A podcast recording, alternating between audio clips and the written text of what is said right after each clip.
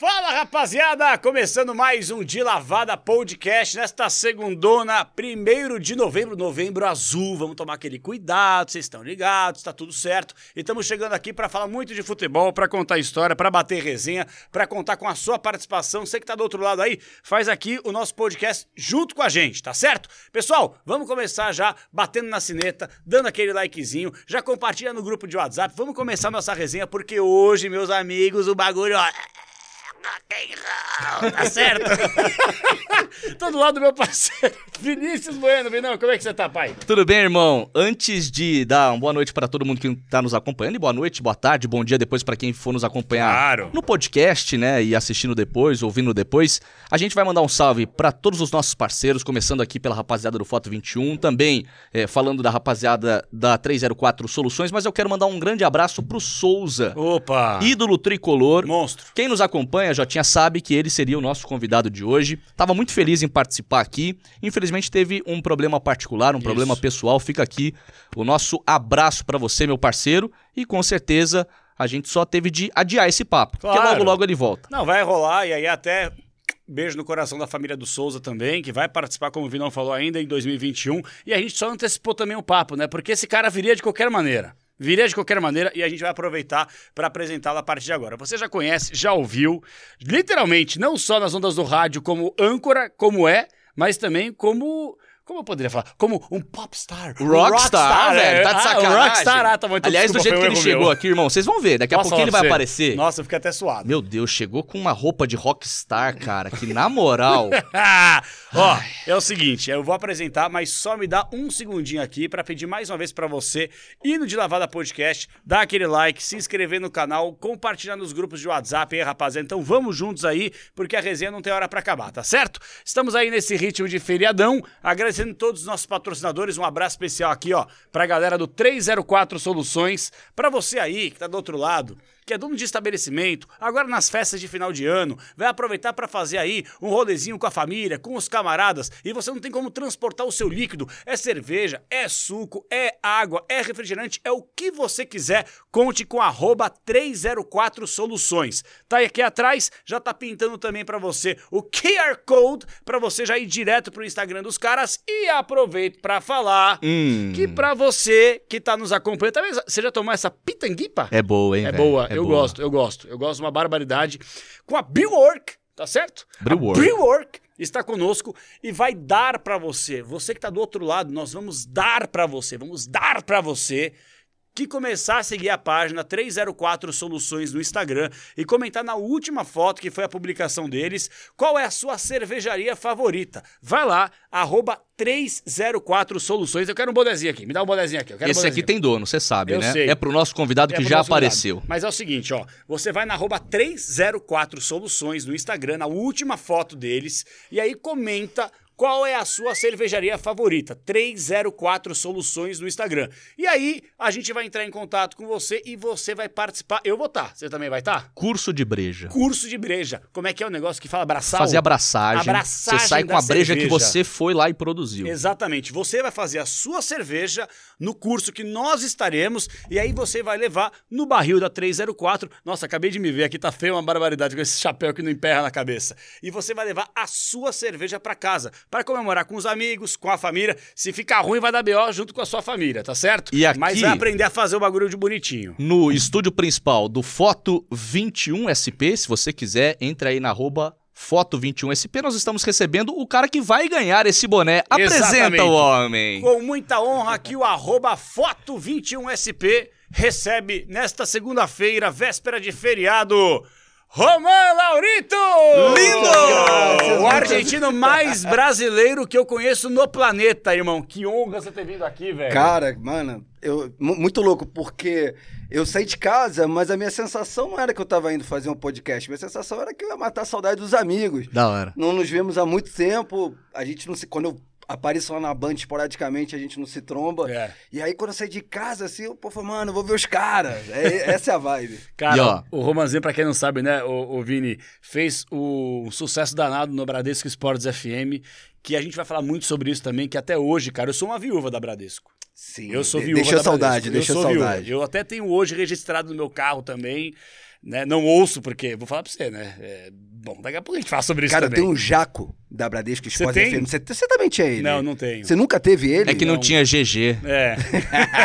Ou vocês engordaram pra caralho, hein? que pariu, velho. Meu Deus do céu. Eu gosto desses comentários Eu sinceros. porque Sinceros, é é aquela sincero. verdade que você precisa ouvir, aí É. vem um cara que não tiver há um mas, ano. mas não me atinge, porque eu ouço todo dia. É, Você a já, mim, né? é, a mim derruba. Já não é bonito, né, velho? Ainda tá gordo. Fala, Vinão. Eu Só tenho, pra- essa, eu tenho esse jaco da Bradesco que, eu- que era double face. Você podia usar ele vermelhão ou azul marinho. Da hora. E eu guardo ele, mano, a sete chaves, assim. É uma relíquia, como se fosse, sei lá, o jaco do Maradona. E ó, a gente vai falar muito da Bradesco Esportes FM, então guarda também esse boné Boa. da Valeu. 304 Soluções, rapaziada, que nos apoia aqui no De Lavada Podcast. Cara, é, vocês estão chique demais agora falando do podcast. Eu entrei aqui, pô, infraestrutura incrível, mó mesão de sinuca, logo, mó vista, assim, magnata, tio. Dei um pau no Vini na sinuca antes de começar a parada. Tadinho, ele não assume que ele perdeu, velho. Muito obrigado pelo café. Ó, é o Aliás, seguinte, é, bom, explica isso aí, irmão. ó, deixa eu ver Ó, aqui, ó. aqui- 10, e, 10 e 10 da noite. 10 e 10 da noite, a gente tem energético, a gente tem a cerveja, tem refrigerante também. E aí o Romanzinho pediu um café. Só que o pior de tudo é que ele não tá fazendo tipo. Ele não tá fazendo tipo porque no aniversário do Joãozinho, João Barreto, que é o repórter do xixi, pra quem não sabe, Sim. lá no Japão, que viralizou aí também a história do xixi dele. lá Nossa, pra- ele voou na Olimpíada, Voou, hein? não, Foi o Joãozinho foi Não, mito. mano, o nosso Mito. gago, tio. Mano, o nosso gago, o virgem. revelaram, vocês O revelaram o virgem pro mundo, Tá velho. É surreal. pariu, e aí, no aniversário do Joãozinho, foi o quê? Uns dois, três anos, né, Romanzinho? Sim, até mais. Uns dois, três, quatro anos por aí, todo mundo lá tomando uma cerveja, tomando uma caipirosca, lá, lá, lá, lá, de repente, o Roman. Moço, moço, me veio um café! Me veio um cappuccino no meio do bar. Aí todo mundo falou assim, mano, como assim? Ele, não bebo, eu não bebo, rapaziada, muitos anos de estrada, aquela coisa toda, né? Demais. Ó, a Eu sou de- magrinha. Eu sou, eu sou, sou devagar com, com bebida. Mas você não bebe porque você quer manter, manter o fit ou você não bebe não, porque. eu não, não, não me você identifico, curte? não, me identifico. Você não gosta não de me beber? identifico, não É me mesmo? identifico. É, tipo assim, é, eu esporadicamente eu posso beber. Um dia, se a gente vai pra um churrasco, pô, quero, quero dar risada, quero ficar um pouco mais alegre. Legal que eu não gasto dinheiro. Porque eu bebo meio copo e já fico trelelê. É. Mas, e na estrada, mas- como era? Cara, não, na estrada a gente gostava muito de. Pô, tô usando. que isso? Deixei de saco. Cara, posso falar? Graças a Deus não, porque oferecem demais. É, eu sei. Você já che- me contou isso Você aí. chega nas cidades, né? E aí os playboyzada da cidade já quer fazer, acha que quer que vai fazer a moral com você, né? Aí já, você quer o quê? Você quer isso? E a gente, graças a Deus, é sempre na fumaça, só. Que legal, velho. Que bom. Ô, ô, eu ia só dizer que a magrinha tá nos acompanhando. Ô! Inclusive, ela foi convidada pra estar aqui e ela disse: Olha, eu vou estar assistindo. Eu e... falei pra ela, vamos, amor? Ela falou, hoje não, Faro. Cara, é aí, aí eu falei, vamos, amor, a Gabi vai estar lá, pô. Ela falou, mas a Gabi tá em início de relacionamento, quer tá com boy o tempo todo. deixa, deixa ela curtir. É. É, enfim. Mas sabe o que é da hora? A gente recebeu aqui tanta gente bacana, é gente que talvez a gente não tenha tanta relação, né, tanta intimidade assim, mas veio porque é, já conhece a resenha, já sabe como é que funciona. E a gente tem o maior prazer de verdade de receber você, porque além de você ser um parceiro, um amigo, é o tipo daquele cara que fora do ar também é o cara que chama no corredor, troca uma ideia, pô, isso aqui não foi legal, isso aqui foi bacana, um cara que nos ajudou também a instruir uma barbaridade. E tem muita gente que tem curiosidade, cara, e eu particularmente, por mais que eu te conheça já há algum tempo, eu tenho também, que é muito louco você perceber que você fez tanto sucesso, né? E ainda faz muito sucesso, cara, como um cara que nunca vai ser esquecido pelo sucesso que realmente fez há alguns anos com o Tijuana. E hoje é um dos maiores âncoras de rádio do país. Para. É muito louco isso. Não, é verdade, é muito louco porque você é o tipo camaleão que chegou, fala de esporte, Se aí de adaptou. repente se adaptou, aí de repente vai pro Conectados à Transamérica, pra quem não conhece também, o programa começa às duas da tarde, se não tô Das errado, duas às né? quatro, das é. duas às quatro, que eu particularmente ouço, dou risada pra caramba. eu, fico, fi- eu fico mó feliz quando o Capela fala, tô na audiência. Eu- é, quando eu ele não fala que eu vi- sempre, Não manda, mas eu não insisto, saco, mas eu verdade. insisto. Eu sei como é que é. Pra não quando, encher o saco. Eu, quando eu vejo, às vezes, vocês não ouço vocês, eu vejo vocês também na telinha, dá, dá maior impulso, né? De, de querer mandar Mas aí, "Pô, aí no segundo quê." momento você. Mas eu, particularmente, eu fico mó feliz de Mas saber eu fico assim, eu não sei se o Vini Não, fica, na mas última- eu fico assim de tipo assim, porra, toda hora o cara tá mandando mensagem que ele quer que eu mande um abraço pra É, ele, ainda mais a não, concorrência. mas a gente- não, não é. Mas a gente. Para! Não, é A papo gente- reto. Vamos lá, vamos falar sério. Tem os maleta que fica mandando a merda da mensagem porque quer se ouvir no ar. E tem os irmãos, mano. Tem os irmãos que, porra, eu fico, caralho, o Capela tá me ouvindo. Que às vezes eu falo, mano, não acredito que ele falou esse bagulho. Aí eu pego e mando, tá ligado? Não, da última vez, da última vez eu mandei um salve, uma mensagem, ele, ele mandou um abraço no ar e eu já fiquei pensando, será que ele não gostou? Então agora pelo menos ele disse que pra alguns tá suave, tá liberado entendi. mandar mensagem. Não, Mas já fiquei com vai, aquele não. medinho, né? Será que aquela indireta é Não, para, para, fico mó feliz, cara. Fico mó feliz. Cara, é, esse lance é muito louco, porque minha mãe, eu sempre lembro que ela falava assim pra mim: Filho, se um dia o Tijuana parar, o que, que você vai fazer? E aí eu parava assim pra pensar. Ela ainda emendava, fala- falava assim pra mim: Rolling Stone só tem um.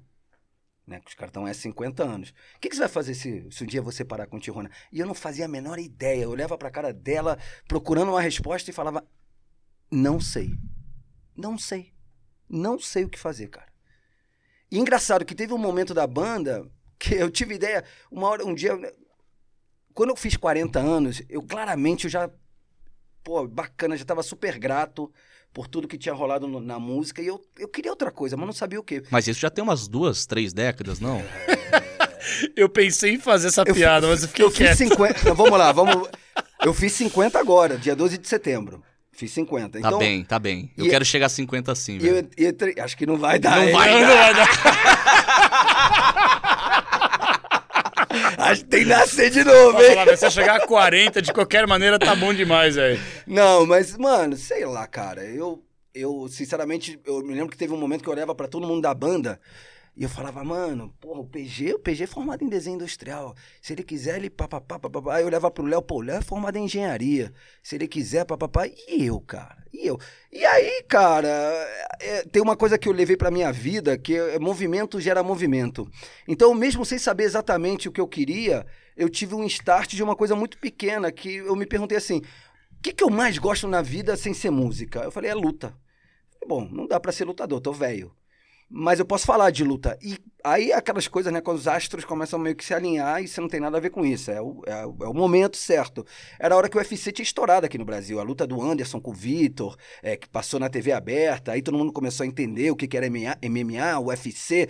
A nossa safra era excelente. Minotauro, Anderson Silva, Vanderlei Silva, Zé Aldo, todo mundo Começou lá atrás com Pride também, né? ah, Lá sim. no- é. Mas nessa época que eu tomei a decisão de eu falei eu quero falar de UFC, foi Aí esse- tava no boom, né? Tava no boom, exato. E aí eu, eu, eu peguei e fiz um projetinho de um boletim de MMA.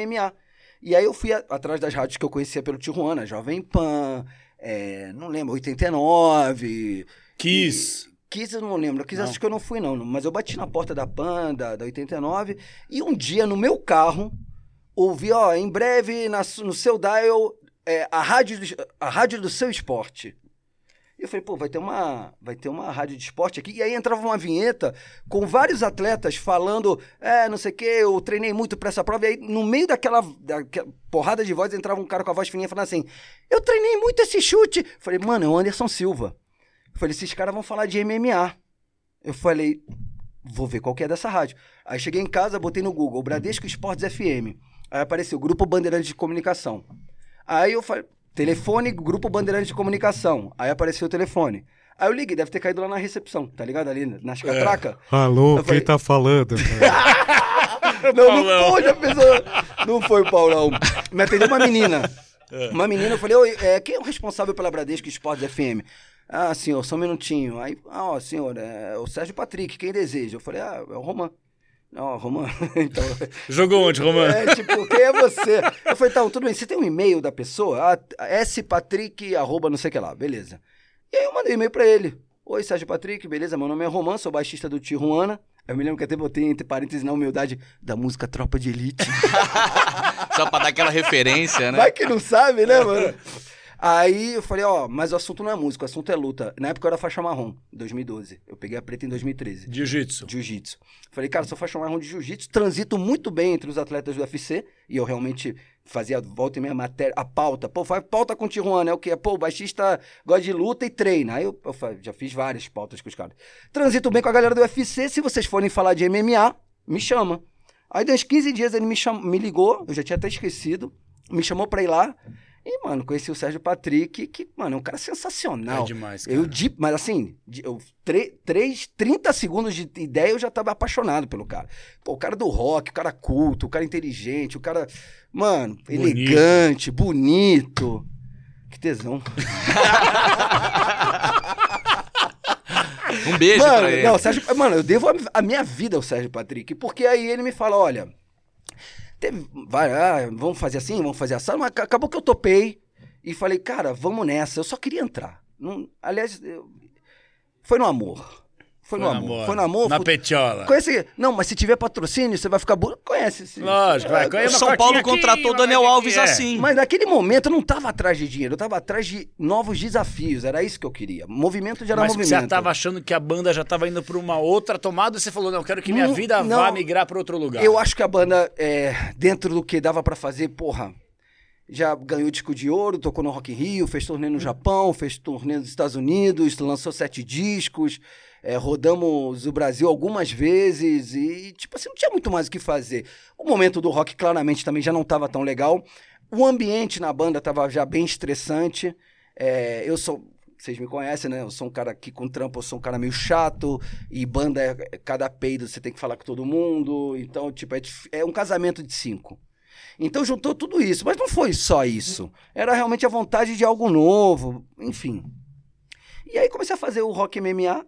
É, só que eu sonorizava, botava lá, né, já as trilhas. Hum. E como eu conhecia os caras em um minuto, às vezes entrava o Minotauro, às vezes entrava o José Aldo, às vezes entrava. Mano, eu tinha acesso aos caras. E aí um dia, já não era mais o Sérgio Patrick, a Renata Venere, que estava à frente da rádio, falou: Romã, pô, eu gosto muito do seu boletim. Você quer que ele vire um programa semanal? E aí foi meu primeiro programa de rádio, o Rock MMA. Eu crio o Rock MMA, faço com o Gustavo Ribeirão. E ali eu percebo o que é o rádio e falo, mano, é isso. Se eu- apaixonou. Eu, eu amo isso aqui. Eu não, eu não- tipo assim, eu acho que eu meio, do mesmo jeito que eu nasci um pouco pra, pra, pra música, eu acho que eu nasci um pouco pra me comunicar também. É uma, é uma coisa minha. Tanto que no, você pega as entrevistas do Tijuana, eu falo pra caralho, né? E geralmente eu vocalista. Então, uma coisa foi puxando a outra. O rock, aí acaba, acabam os esportes, na, de, segmentados na Bradesco, que vai começar a focar só no futebol.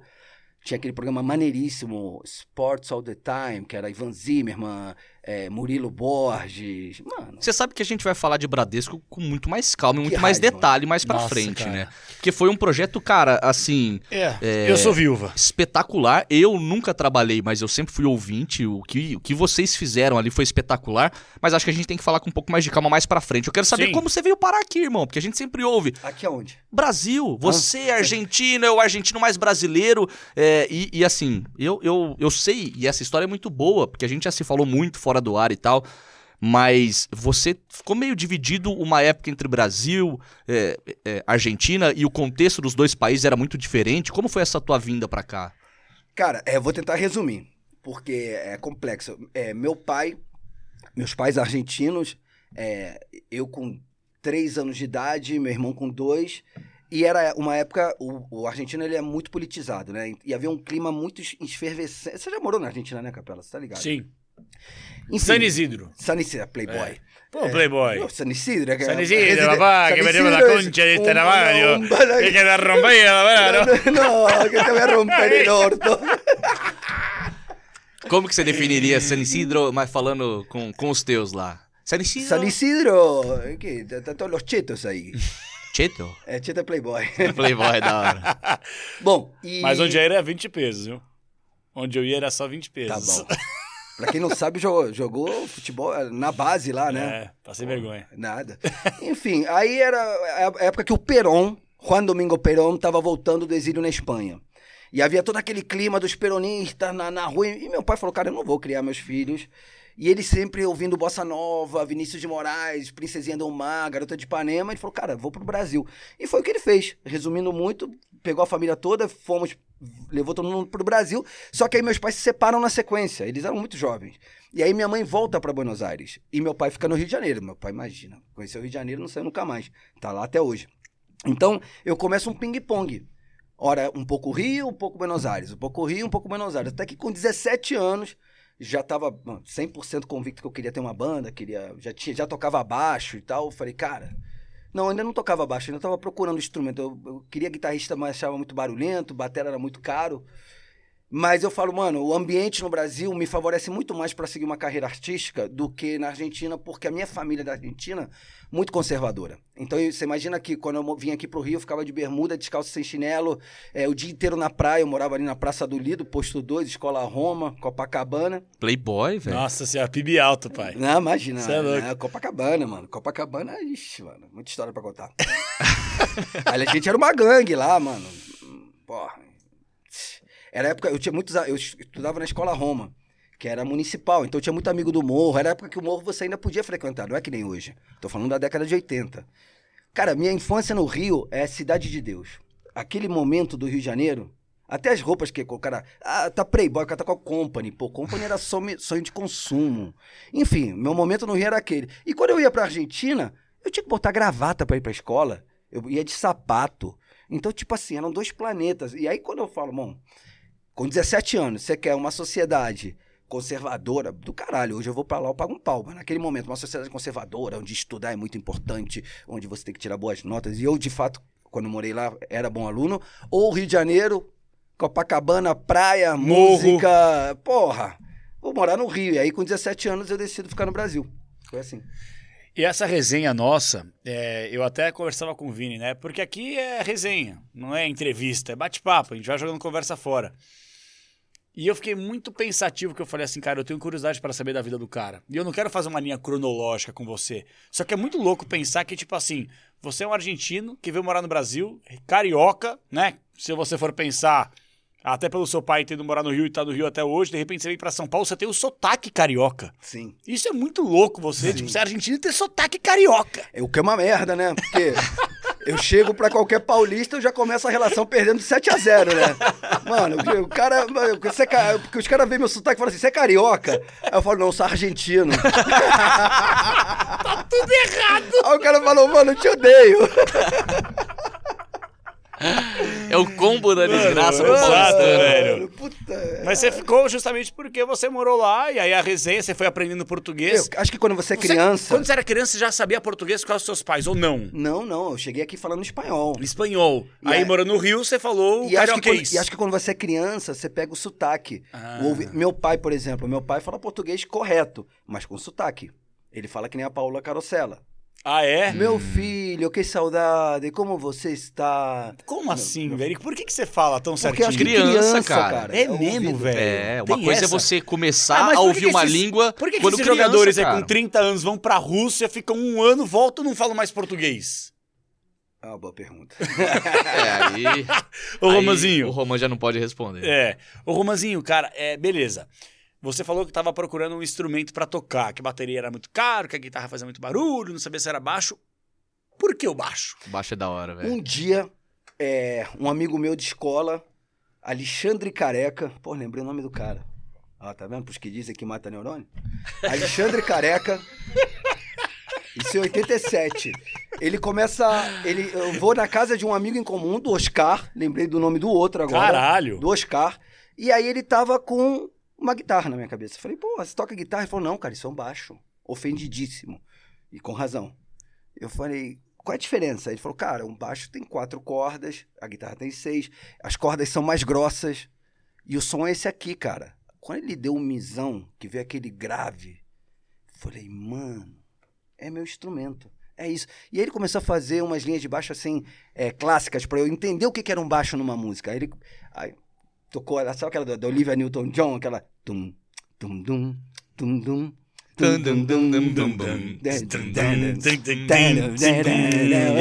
De outra volta. É. Eu falei, mano, isso é um baixo? Ele é um riff de baixo. Eu falei, pô, que legal. E aí eu comecei já a juntar dinheiro e, e comprei um Giannini usado, seminovo, e comecei, cara, em 87.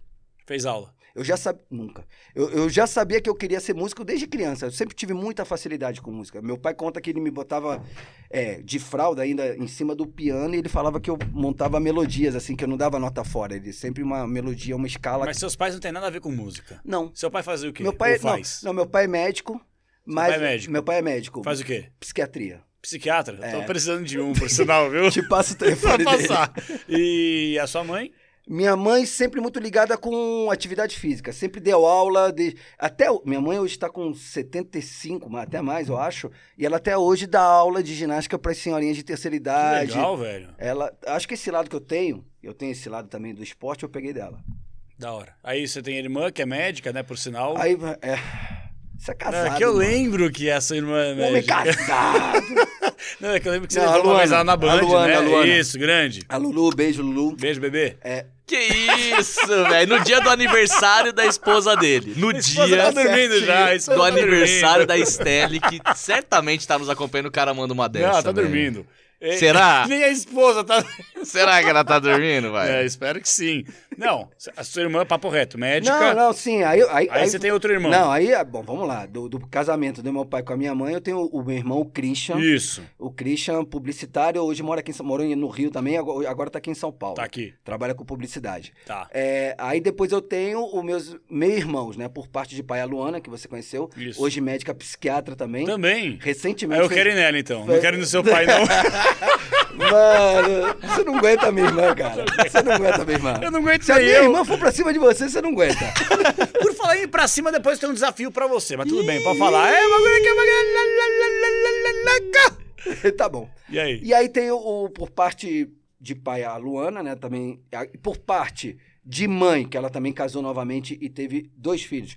O Hernan, que hoje mora em Paris, Opa, tava até pouco tempo morando em Tóquio, o moleque é um gênio. faz o quê? O moleque, cara, ele trabalha com neurolinguística, neurociência. Sabe esses malucos que querem que no dia de amanhã você com um piscar de olho... É, Acenda a luz. É, que você dirija e tá aqui a tela do celular na sua frente. Sei lá, essas maluquices. Meu Jesus. É, o cara é um gênio O total. tá mora na em França. Tá na, mora em Paris agora, morou em Tóquio também. Tá. É, e tem a, a Trini, que é a minha outra irmã, que trabalha com moda em Buenos Aires. E quando a minha mãe casa de novo, ela casa com o marido dela, que tinha dois filhos também do primeiro casamento. Tá. E eu conheço eles desde criança. Então a gente é irmão, cara. Caraca. Que é o, o Guija, Gui- Guija, vamos traduzir assim, que trabalha na ONU. Guilhermo. Guilhermo. Guilhermo. Guilhermo, Guija, Guilhermo, por favor, Guilhermo. Que me você, demais. Que hoje trabalha na ONU e mora em Montevideo, no Uruguai. E Na a- ONU? na ONU. Da hora, velho. Na hora. Brabo, hein? Esse também é inteligente pra caralho. Mano, É. eu sou burro da família. que eu ia falar. É, cê- não, não precisa, eu sou burro da família. E aí. Só tem gênio aí, Só o Romã aparece. E o outro, você sabe onde é que ele trampa? O- É. O, o outro filho do marido da minha mãe? É. Na AFA, tio. Nossa, É, da hora. ixi. Na AFA. Tá Não, milionário. Cuida, não, ele cuida da, da- dos times de base. Da de- hora. Série C, de que lá é Sei, forte, mano. claro. É forte, tá ligado? Tô ligado. Eu posso mandar uma pergunta aqui de um cara que é, tá interagindo pelo Instagram e a rapaziada tá reclamando muito, porque a Bruna Arteiro coloca lá as perguntas e a gente não tá dando moral. Vou dar uma aqui e aí você fala do superchat que a gente ainda nem registrou. Dá Quem quiser aí. participar pode mandar o superchat, o Capela vai explicar. O Gustavo Soler, grande Gustavo Grande Edward. Soler, Tem tudo. Opa, temos o microfone. que tá de férias, mas tá nos acompanhando e até Sim. por estar de férias vai estar enchendo o caneco agora com certeza. Que Ele beleza, hein, perguntou, Edward? Saudade. e a pergunta é pertinente, romã é fruta? Cara, os caras do Rock Go, né? O Bonfá e o Bianchi faziam essa pergunta pra mim toda edição. Romã é fruta, romã é fruta e.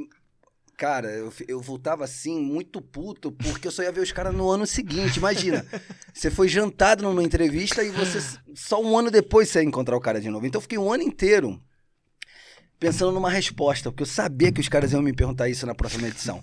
E aí eu bolei uma resposta. Aí, mano, eu fiquei, mano, contando os dias pra. pra- quando eu, mano, chegou, eu tava que nem presidiário, 10 dias pro Rock Go, 9 dias pro Rock Go. Aí rolou o Rock Go. Aí, pá, joguei e tal. E aí, quando acabava o jogo, entrava a produtora da MTV com o fonezinho assim na mão pra botar na cabeça de alguém. E geralmente a galera corre, a galera não, não quer dar entrevista. E eu me fiz de idiota e fiquei perto dela, assim, sabe? Tipo, e ela procurando gente, eu. aí ela. Com fogo de artifício, Ah, é, sinalizador total, aqui. é, me nota, me nota. Aí ela, aí ela falou assim: Romano, você fala com a gente? Aí, eu? ah, tá bom, falo, vai. Meteu um drama. Tá bom, vamos falar, vai. Meio puto já fazendo teatro, porque, né, o cara, tipo assim, vocês vão fazer bullying comigo. Tá bom, vai, fala. E aí, ah, Romano, pô, e o jogo, blá, blá, blá. Aí fizeram a entrevista toda e eu falei, esses filha da puta não vão perguntar? E aí começaram a entrevista, aí quando acabou tudo, o cara falou assim, valeu, Romano, boa sorte aí na próxima partida. Eu falei, e vocês não vão perguntar nada pra mim? Aí eles, ah, bem lembrado! Romã é fruta? Eu, ah. Eu falei, então, Bofá, é, romã é uma fruta, faz muito bem pra garganta, inclusive. Quiser fazer um gargarejo depois do jogo, tamo aí, hein? aí já arranquei o fone e saí andando. e depois? Ah, chumbo Resenha. trocado não dói. É não. lógico. Mano, Rock igual era mó vibe. Mano, o Badawi veio aqui no episódio Três. 3. Cara, e aí a gente colocou uns vídeos que o Badawi leva No a sério. quatro, no quatro. Tem, no 4. Tem uns O- caras que levam a sério o, Rock Go. Na real, todo mundo levava meio a sério. Pô, Ah, a maioria, não, a maioria. Uns caras muito vários, a Romã. Não, é que, mano, é. É que tinha os caras que não sabiam jogar, Sim, tá ligado? Os mas, caras falavam, mas ninguém não quer per- mas ninguém quer perder. É. Só que, no caso do Badawi, ele é. Ele, sabe, tipo, Tevez, raçudão? Ele era. Ele era assim. Ele cara. era, a gente viu os Ele vídeos era dele assim. aqui. Jogava bem, cara. O Supla Jogava. jogava pra cacete. Canhoto. Quem eram os protege- craques? Supla. Chutava de esquerda, protegia bem a bola. Mano, pra tirar a bola do Supla era foda. Bom. Badawi, raçudo. Raçudo, não tinha bola perdida com Badawi. Japinha, artilheiro do Rock Go. É o, é o cara que mais gols fez na história do Rock Go. É, Samuel Rosa. Ele era bom. Bom, Verdade. Torcedor do Galo. bom. Acho. Não, acho que Acho não. que E, e um cara que pouca gente fala, mas que foi responsável por vários títulos de vários times. Tinha uma banda de Curitiba chamada Sabonete. Depois eles mudaram. Você fez essa cara, eles mudaram de nome depois. Não falei nada. É, mas fez a cara. E eles, eles mudaram de nome, agora eu não tô lembrando o nome que. Aí, não vou lembrar o nome que eles mudaram, mas era Sabonete. E o, o goleiro, é, que era do Sabonetes, era um dos meninos do Sabonete, que catava no gol, o cara tinha jogado na. Acho que na base. Eles eram de Curitiba. Ele tinha jogado na base do Coxa, alguma coisa assim, cara. Mano, eu só sei que o moleque fechava o gol. O moleque não tomava gol. Você podia. Já nas últimas bolas que ele ficava cara a cara, eu nem me preocupava mais. Ele, ele, mano, não, acho que tomou um gol a competição inteira. E vários times que foram campeões, era ele que tava no gol. Inclusive, nós fomos campeões no Rio de Janeiro com ele no gol. Você levava a sério o Rock Go?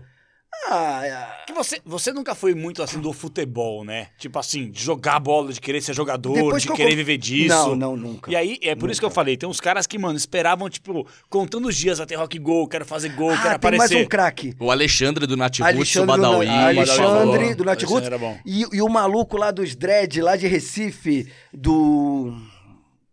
Canibal.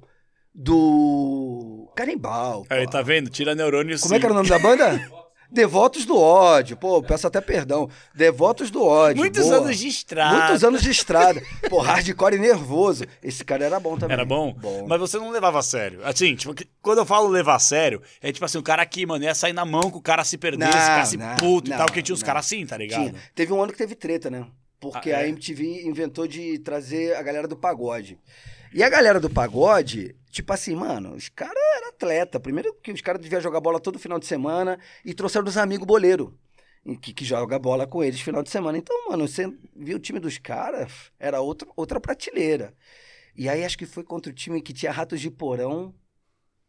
E acho que foi o João, que é o guitarrista do Ratos de Porão. Não lembro, cara. Não lembro. Não quero ser. Ah, não. Acho que o João quis bater no Humberto Gessinger. Gessinger. Do Engenheiro da Vai. Não lembro, cara. Mas de vez em quando tinha umas Tinha tretas. umas treta. tinha umas tretas. Mas assim, cara, eu participei de uns 10 Rock Go. Só tô te falando duas. E a minha dúvida é assim, entre um jogo e outro, é, como que era a dinâmica ali? Todos os jogos eram no mesmo dia? É, como é que era essa tabela? É, entre um jogo e outro, rolava churrasco, resenha, bagunça? A, a maior parte dos Rock Go foi feita no SPAC. Depois houve outras edições em outros lugares, até no Rio de Janeiro. Mas assim, a o, rock, o Rock Go raiz é no SPAC, em São, aqui no, do São Paulo, que é onde ficam os campos de rugby do São Paulo. Da hora. É, Eram três dias que eles pegavam, terça, quarta e quinta, porque eram dias que a galera não tinha show. Então eles tinham que matar o campeonato terça, quarta e quinta, e nesses três dias rolava tudo. E depois picotava pra ir, pra ir pro ar. A gente costuma jogar bola na Vars, né, Vinal? Agora na pandemia a gente parou, porque, óbvio, né? Não dá pra ficar aglomerando e tal. Agora já estamos voltando aos pouquinhos, né? Graças a Deus, geral vacinado aí. E aí é de um jogo ou outro, a gente toma uma cerveja. Lá no Rock Go, né? Tinha. Cara, o Rock Go era o seguinte: tinha uma pista de skate lá, que a gente se reunia antes dos jogos. Eu nunca fui de beber, então eu, eu não bebia, mas quem queria, quem quisesse beber, servia. Era, mano, era tipo pulseirinha all inclusive. Então, Tá. você chegava lá, então você imagina, depois da pista, da pista de skate, você chegava lá, tinha uma mesa de doce, que você não sabia nem por onde começar, tudo assim, enfileiradinho, bonitinho, parecia padaria, tá ligado? Mano, era Que doce que a gente tá falando? É, comida com açúcar. Ah, entendi. Só pra saber se a gente Então tava você... falando da mesma Não, língua. é porque eu deixei subentendido o que acontecia na pista de skate. Entendi. Entendi. Então a galera ficava reunida na pista de skate, que não era uma sauna, era uma pista de skate. Entendi. E aí depois caía, era tudo liberado. E aí ia jogar daquele jeito mesmo. Já diria aquele humorista da, pra- da, da escolinha do professor Raimundo. Captei vossa mensagem. E era legal, porque você trombava com a rapaziada. Muita parceria saiu dali, viu? Da Mas, ô, ô, Roman, sabe, eu quero dar uma moral pra uma galera aqui, ainda mais. E já tem superchat no ar! Pô, 10% é meu, hein? Ó, é um cara que participa, mano, Vai. de tudo que você faz. Tudo. Absolutamente tudo o cara te dá moral. Aliás, ele dá moral a todos nós, mas você é impressionante. Então vamos Play- dar moral a quem nos dá moral. Isso. Playvox BR. Sim, Você sim. conhece esse perfil? Conheço via rede social, mas é um cara muito bacana que claramente é um apaixonado por esportes, por música, por rock e tá sempre fortalecendo. Isso é da hora, né? Ele mandou 10 pilas pra 10 dizer pau, o seguinte: 10 pau. Um grande abraço, Capela, Vini, Romã, tamo junto sempre.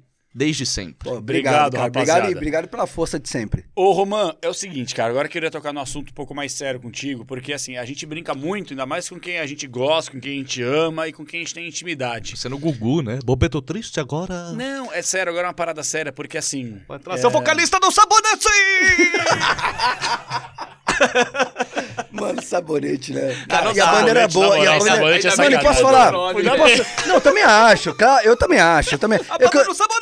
Mas os moleques muito legais, muito do bem. Cheguei uma, É. uma vez eles fizeram um, um som na Augusta, me chamaram, fiz, Ah, na fiz- Augusta? Na Augusta. Nada, não falei nada. Eu chamava era 203 na Augusta. Agora esqueci, não, mas o número eu lembro. 171. Não. Não. Sabe o casarão? Ah, óbvio! Tem uma estátua minha lá. Tem uma estátua, Tem uma estátua amassadão. Então, Deixa eu é, é um pouco depois do casarão. Ah, Ali que eu toquei com os caras. É Banda Beco muito- 203. Aí, tá aí, Beco ó. 203. conhece Pô, o Casarão também, né, Harryzinho? Por isso que Não, é o Harryzinho não, bom de cama. não, tem nada a ver. Harryzinho bom de cama. Eu vou, em defesa, eu quero dizer que é um, é um pico onde as bandas tocam lá, bem legal, bem alternativo. Hum. Entendi. Classe A.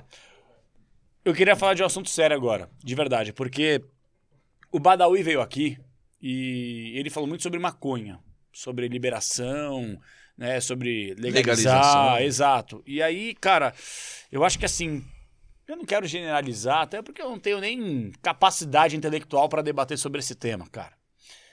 Mas me chamou a atenção que me parece que as pessoas ainda não estão preparadas para discutir coisas porque talvez somos muito conservadores. E aí você vai entender o que eu tô querendo dizer. Quando a gente fala de roqueiro, de cara que conviveu na banda durante anos, muitos anos de estrada, que nem a gente brinca com você, muita gente entende o seguinte, pô, é que nem os caras do UFC hoje. Todo mundo que luta é dopado, todo mundo que luta faz isso. Se cria um roqueiro- estereótipo, Exato. Todo mundo que é roqueiro cheira, todo mundo que é roqueiro fuma, todo mundo que é roqueiro não sei o que lá. Então esse tipo de coisa cria. Na sua carreira, você que fez história na música brasileira, passa ou já passou por esse tipo de preconceito registrado pela nossa sociedade por causa disso? Caralho, Que, que, isso, pergunta, moleque, eu tô demais, vou até cagar agora. Falou. Caralho! Tudo bem que ela entrou pro Guinness, pergunta mais longa do ano. Não, mas tá bom. Mas foi uma boa cara? pergunta. Cara, assim. É. Eu nunca, acho que eu nunca liguei muito pra, pra isso. Então não, não chegou em mim porque eu não presto atenção nisso. Eu sou muito eu, cara. Então, tipo, Foda-se. foda-se. Tá.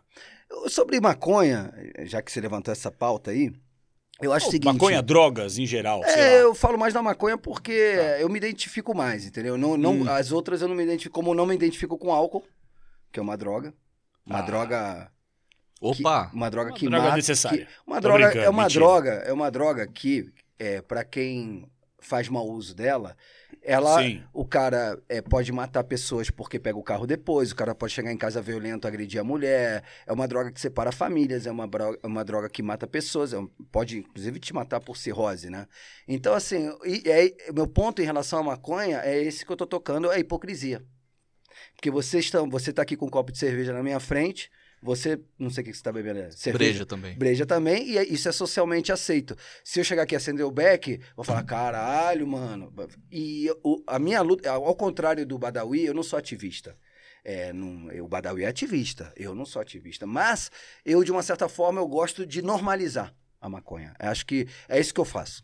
Quando eu chego aqui e brinco com vocês, ou até no ar, é que eu, eu- eu brinco no ar com isso, eu estou normalizando. E eu não estou com isso dizendo que você tem que usar. Até porque, como qualquer droga, pode te fazer mal. Mas eu quero minimizar essa hipocrisia. Não tem o menor sentido, não tem o menor cabimento a gente estar numa sociedade onde o álcool é liberado e a maconha não. E quando a gente fala da maconha, da indústria da cannabis, vai muito além do cigarrinho do cara que fuma. A indústria da cannabis, ela é a indústria têxtil, é a indústria medicinal.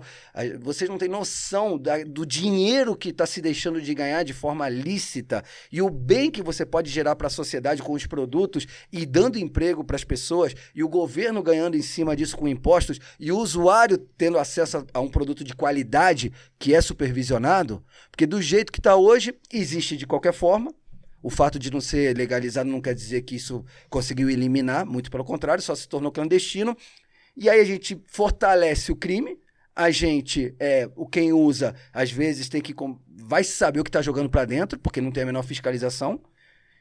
E o governo que podia faturar em cima, pelo contrário, perde porque tem que combater aquilo. Então, você vê, assim, precisa ser muito inteligente para perceber que está tudo errado. Então, eu, eu não levanto a bandeira da legalização, não sou pró-legalização de, é, de forma ostensiva, mas eu dou uma normalizada no sentido que o cara que, que usa não seja discriminado como vagabundo. Pô, posso te citar tanta gente competente, capaz, inteligente, é, que usa e aquilo é, achou tem um relacionamento saudável. Com tudo você tem que ter um relacionamento saudável. Se você achou o ponto certo é, e te faz bem, não tem problema nenhum. Tô falando por experiência própria. Eu já tive fases. Eu, eu era contra a maconha. Eu até os 30 anos era completamente contra. Os caras fumavam no estúdio, eu ficava puto. Eu falava, porra, vocês estão errando a música, tem que tocar de novo porque vocês fumaram essa merda aí e agora tá tudo lesado. Só vai fumar depois. Mano, eu, mano, eu com 20 anos, só vai fumar depois do ensaio. Tipo, pff. E aí os caras falavam, ah, fuma aí, Romano, fuma aí, você vai, você vai ver. Eu falei, mas isso é psicológico, quer ver? Aí pegava e não dava nada, tá vendo, mano? Vocês estão. Isso é tudo psicológico. E aí um dia, mano, não sei o que aconteceu. E os caras falaram, ai, Romano, é que você não fuma direito, você não. Aí eu experimentei, mano.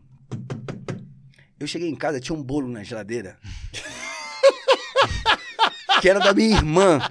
E tipo, sabe aquela coisa de irmã mais nova que se alguém encostar naquele bolo, fudeu? Eu acabei com o bolo. Eu acabei com o bolo. E aí chegou meu irmão, o Christian, me viu comendo o bolo, que ele com certeza tava louco pra comer, mas não comia porque era da minha irmã mais nova e respeitava. Quando me viu comendo, ele ficou putaço. Tipo, mano, né, né, ficou indignado. E eu vi ele indignado e eu comecei a ter um ataque de riso, cara. Eu não conseguia. Eu falei, ah, eu acho que eu gostei disso. E aí, isso eu já tava com mais de 30. Aí eu falei, pô, que legal. E aí, esporadicamente, comecei a experimentar com os caras. Aí depois com Tijuana, como toda a banda, tivemos a fase que era um atrás do outro. E aí não é legal, pelo menos pra mim não foi legal, um atrás do outro. Acho que a galera tá aí. Tem uma galera que ah, o primeiro do dia, ah, depois ah, o digestivo, ah, para ver um filme, pra transar, para você vê se não faz nada sem fumar. Isso é ruim, Pra mim é ruim. Tem gente que faz o dia inteiro e tá maneiro, Pra mim não tava. Então acho que você vai achando é, a, relação correta e pode ser uma coisa bacana. Tem gente que prefere tomar um remédio tarja preta. Tem gente que prefere dar um, um tapa. E é assim que funciona, Capelanes. Grande resposta. Hora, e antes de trazer Cara, aqui o eu nosso quadro. homem Não, não, não. Eu boca? quero dizer Ah, tá que bom. o fato de eu estar engordando é porque eu tenho comido muito bolo, cara. Então, mano, é, é o que eu falo. É o que eu falo. Ô, Vini, quantas pessoas talentosas, é, profissionalmente impecáveis, e, cara, usam. Então você, você tem que desassociar. Minha luta é essa: é desassociar A maconha é do cara lesadão, do cara. ah, que não. Mano, Eu tinha esse preconceito antes, Então, sabia? eu mano, não fumo maconha. mano, eu- eu- papo ó, reto, ó. mas. Não, mas você Tá bebe. tudo certo. Ih, você não bebe pra caralho? Porra! Então. E aí? E aí? E aí? E aí? Fudeu. É a mesma merda. Ah, se for colocar no papel, o álcool é pior. Não, então, é eu não pior. vou nem entrar nesse debate. Eu, eu entro mais no sentido só pra mostrar a hipocrisia que Sim. existe. Cara, É. eu já fui em festa, eu já, já, já tive acesso a festas. Mano, de, mano, rapaziada da, da top- topo da pirâmide, mandando brasa e tá tudo certo, cara. E tá tudo certo. E amanhã o cara tá, mano, nos maiores altos escalões decidindo a vida de todo mundo. Eu quero fazer você voltar no tempo, mas agora de uma maneira visual, não só ficar lembrando dessas histórias. A gente tem um quadro aqui que você vai até o monitor, como os árbitros. Hoje ô, parece que você errou. Vai lá no VAR, se olha de novo, faria a mesma coisa, tomaria uma decisão diferente. Romar Laurito agora tá de olho no VAR.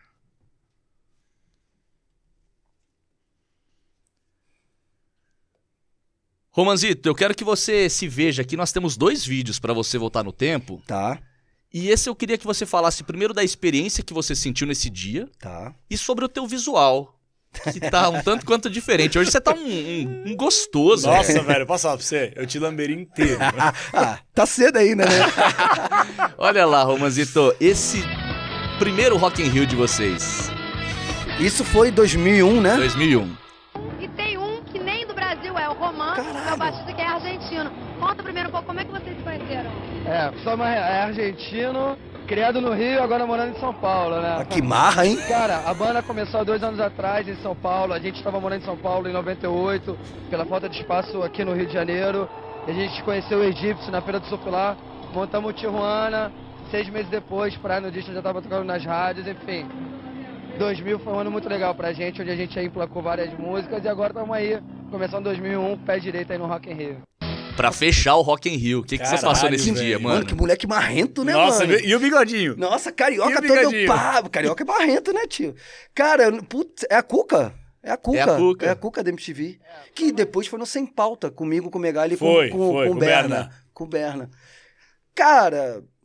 Primeiro que é uma brisa voltar e Não, eu não esse, conhe- eu esse não- quadro é da hora, né? não- De olho no VAR. Uma parada que se pá tava esquecida da tua mente. Esse teu visual, Total, esse teu dia. total, Volta total. pra esse dia aí. Que que... Mano, colarzinho de coco, velho. Aqueles da praia, tá Sim, ligado? Tá tudo sim. errado aí também, tudo velho. errado. Olha essa regatinha, Tudo vai. é. Eu fiz. é, cadê a Gabi? Olha Como é esse que a mulherada fala? É sobreposição? É assim que fala que a mulherada bota. Ó, tá, sabe? Cala a boca. Mano, tá da moda, olha tio. esse aqui bigodinho. sobreposição. E aqui tem um, ó. Não, isso aqui tem um tom sobre tom que mistura aqui também, ó, tom sobre tom. Cara, posso falar onde é que eu errei aí? Ah, O, o óculos eu evitaria. tá. E. Não, já é Juliette, velho. Esse é o Juliette da não, época. Eu, não, eu evitaria. Mano, você era funkeiro, pode crer, você não era roqueiro, velho. E. eu- Não, cara, eu acabei de ver o cordão, era aqueles de bolinha de prata, não era de. Parece. Ah, é? então não, não, o cordãozinho tá valendo. Tá, o óculos fora. Cara, sabe o que, que é isso? Eu não tinha dinheiro pra comprar roupa. Acredite se quiser. Então, tudo isso aí era, eram nossos patrocinadores. Esse, esse óculos, se não me falha a, a memória, da Hot Buttered, HB, Tá. que nos dava uma força e nos dava óculos. Essa camisa é da Drop Dead, que é uma marca lá de Curitiba, que também nos dava roupa.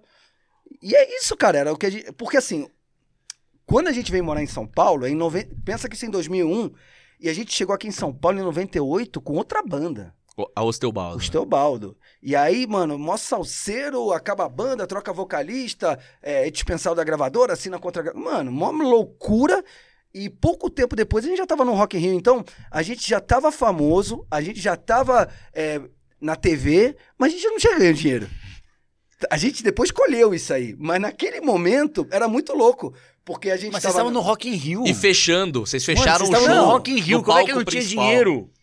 Porque foi muito rápido. Depo- o Rock in Rio foi um divisor de águas pra gente, porque esse show foi muito bom. A gente, mano, a gente. Eu não vou aqui, mas a gente, mano, jantou geral, cara. O, o, o Tijuana ao vivo era foda. Era muita energia. Era muita energia. Cara, estamos falando de 2001, isso tem 20 anos. Mano, a hora que o Léo ligou a distorção dele, e, cara, e a gente tocava pelo prato de comida, cara. Então cada nota era uma nota. Eu, mano, mano, minha pegada, velho, eu saía com os dedos sangrando do palco. Tipo assim, eu- a gente tocava pelo prato de comida. E literalmente, porque a gente morava junto, é, num apartamento sem móveis, sem água quente, sem geladeira. O video show ficou sabendo dessa história com a Cris. Era uma repórter bem conhecida do- Cris do, Paiva. Não. Não. Essa é do Vênus. Ah, Beijo, tá. Cris. É... Ficaram sabendo dessa história e foram conhecer a casa da gente. O Tijuana mora numa casa sem móveis e ela entrou lá, os colchões todos no chão, sem geladeira. Não tinha geladeira. Mas o que, que vocês comem? A gente puxava assim os cartões, as caixas de papelão e só comida não perecível. É, atum em lata, farinha láctea, miojo que a gente comia como biscoito. e tocava no Rock in Rio. E o vídeo, e o vídeo show, mano, naquela época, eu não sei nem o que a gente fumava, devia ser alguma coisa do pântano. Ninguém tinha dinheiro, mano. Ninguém tinha dinheiro.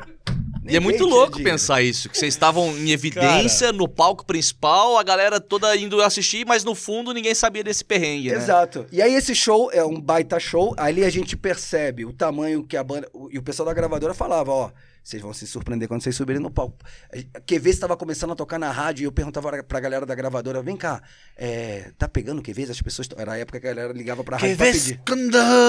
Pô, tá pegando vê? Vocês vão ver quando vocês subirem no palco. Cara, eu só sei que, mano, quando a gente subiu no palco, a gente já tinha de hits que 300 mil pessoas cantaram. Tropa de Elite, isso muito antes do filme. Foi a primeira música do show. Primeira música do show. Mas a Tropa música foi feita pro filme Não, ou não, vocês não. fizeram a música e já era? Não, a gente fez essa música pro nosso primeiro disco, que saiu em 2000. Muito antes do o Tropa filme. de Elite saiu em 2007, o primeiro. Que aí os caras ouviram e quiseram Não, aí os vincular. caras do Bop ouviram, falaram pro Padilha, que era o diretor do filme, que eles ouviam Tropa de Elite do Tijuana dentro do caveirão indo pras ações. Aí o Padilha falou, quem é Tijuana? Aí falou, Tropa de Elite, aí, inclusive o nome do- da música deu nome ao filme. O filme ia ter outro nome. Muito louca essa história. Não, não, Ah. não, não, nem fudendo. Fala sério. Mas só posso falar desse show? Que agora Pode, eu tive um não, déjà mas vu eu fiquei- muito mas não ah, deixa ele, esquecer. quis- ele, ele Eu faz uns contar. Não, parênteses. não, não, não, não, não, de verdade. Eu não quero parênteses. Mas, Vai contar, vai contar, vai De- contar. de verdade, o, o, o filme ia se chamar outra coisa e só se chama Tropa de Elite por causa da música de Na, vocês? na Ancine, ele tá registrado como Bop A Missão, Bop alguma coisa. E aí ele vira Tropa de Elite por causa da música. Animal. Esse show, a gente sobe, a gente toca Tropa de Elite, todo mundo canta. A gente toca Pula, todo mundo canta. O Pula, pula, pulava, eu tô chapado. Mano, na hora Eu tô chapado, eu tô chapado, chapado, chapado, tira o pé do chão, eu tô. Pula, pula. Mano, mano, eu vi, abriu umas rodas. Nossa, da hora demais. Nossa, show, muito era- louco, Então, e aí teve isso. Aí depois teve Eu Vi Gnomos. Pô, Eu vi o egípcio. O- teve uma hora que É o egípcio fez a galera, todo, fez todo mundo assoviar o. Cara, sabe estádio de futebol assoviando? Da hora, Era essa a cara. sensação, cantando esse, esse teminha do Gnomo. Então, Tropa de Elite, Pula, Gnomos, QVs. Cara, quando a gente saiu do palco, a gente falou, mano, conseguimos. Aí aquele chororô, quando a gente sai do palco, ó nós aí. Ó o Bahia, cara. É que aqui você tem que reagir a uma fala tua. Tá. E aí, só pra fechar a tampa, o pessoal entra no camarim da gravadora com os discos de ouro e fala: vocês são disco de ouro, a gente não queria falar. Pum, vocês já venderam mais de 100 mil cópias. Nossa. A gente acabou de lançar o disco. Nem fudendo. Foda. Demais.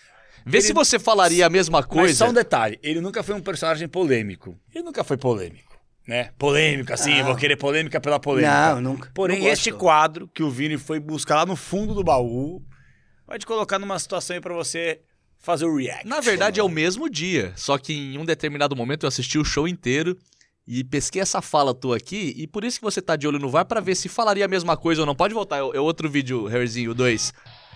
Aí, galera, sem palavras para o que aconteceu com o Tijuana essa noite. Não lembro a gente disso. vai contar para os nossos netos, graças a vocês. Eu falo baixista, pegando o microfone pra falar. Vai mano. ouvindo.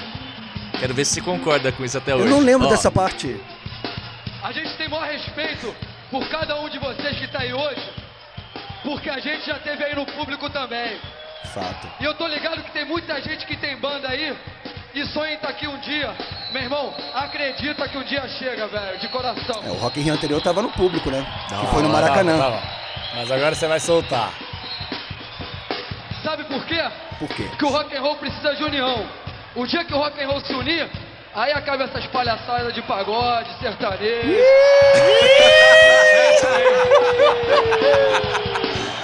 E aí, Romancito? Nossa, o nome do podcast é Latrairagem.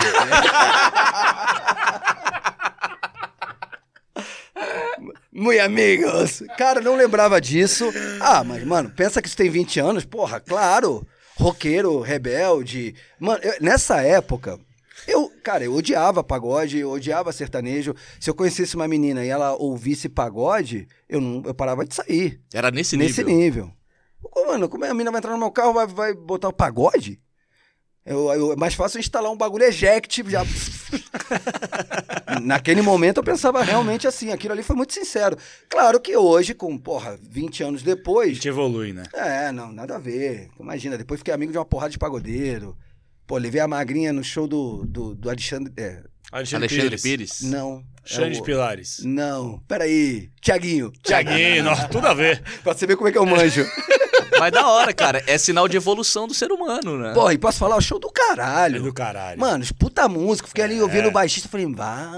Você dá uma sambada hoje? Hã? Você dá uma Sou sambada? argentino.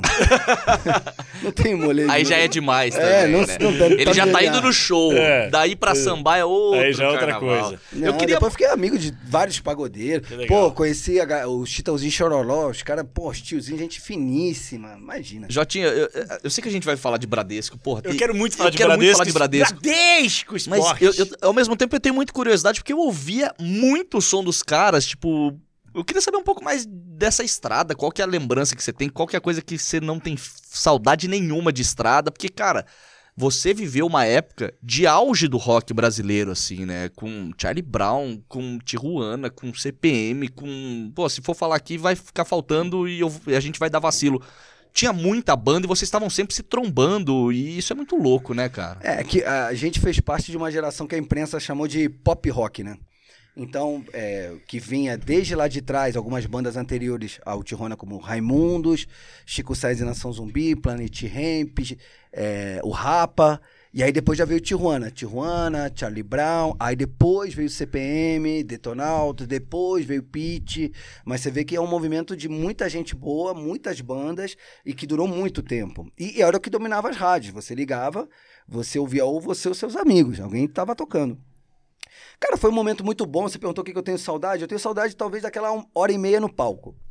Mas tudo que eu tinha que fazer pra estar aquela hora e meia no palco, eu não tenho saudade. Estrada. Não, tô legal. Cara, eu fiquei 17 anos, né? Viajando todo final de semana. Eu odeio avião, eu odeio saguão de hotel, eu odeio. Tipo assim, mano, eu gosto de ficar em casa hoje. Gosto de ficar em casa porque, cara, é, eu tinha. O lance. Eu nunca quis ser músico. Eu sempre quis ser roqueiro. É diferente, tanto que eu nunca tive aula, não sei ler partitura. Música é o cara que, mano, toca seu telefone e fala: opa, oi, Roberto Carlos tá precisando de um baixista pra fazer a turnê? Me manda as partituras. E o cara salvou o ano porque vai tocar com o Roberto Carlos. Esse é o músico. Eu não sou nesse, de- desse naipe. Eu, eu queria ter uma banda de rock com os meus amigos. Foi isso que eu me propus a fazer. Quando eu consegui aquilo, pra mim era um pacote. Então a gente queria. A gente assistia porra, os, os vídeos do backstage do Pantera, os caras quebrando o camarim. Não que a gente quebrasse o camarim, mas a gente queria o rock and roll, a gente queria se esbaldar naquele sonho adolescente. E foi o que a gente fez. O Tijuana foi uma banda muito intensa, dentro e fora dos palcos. É, a rapaziada da nossa época sabe que a gente tem várias histórias aí que correram aí nos bastidores.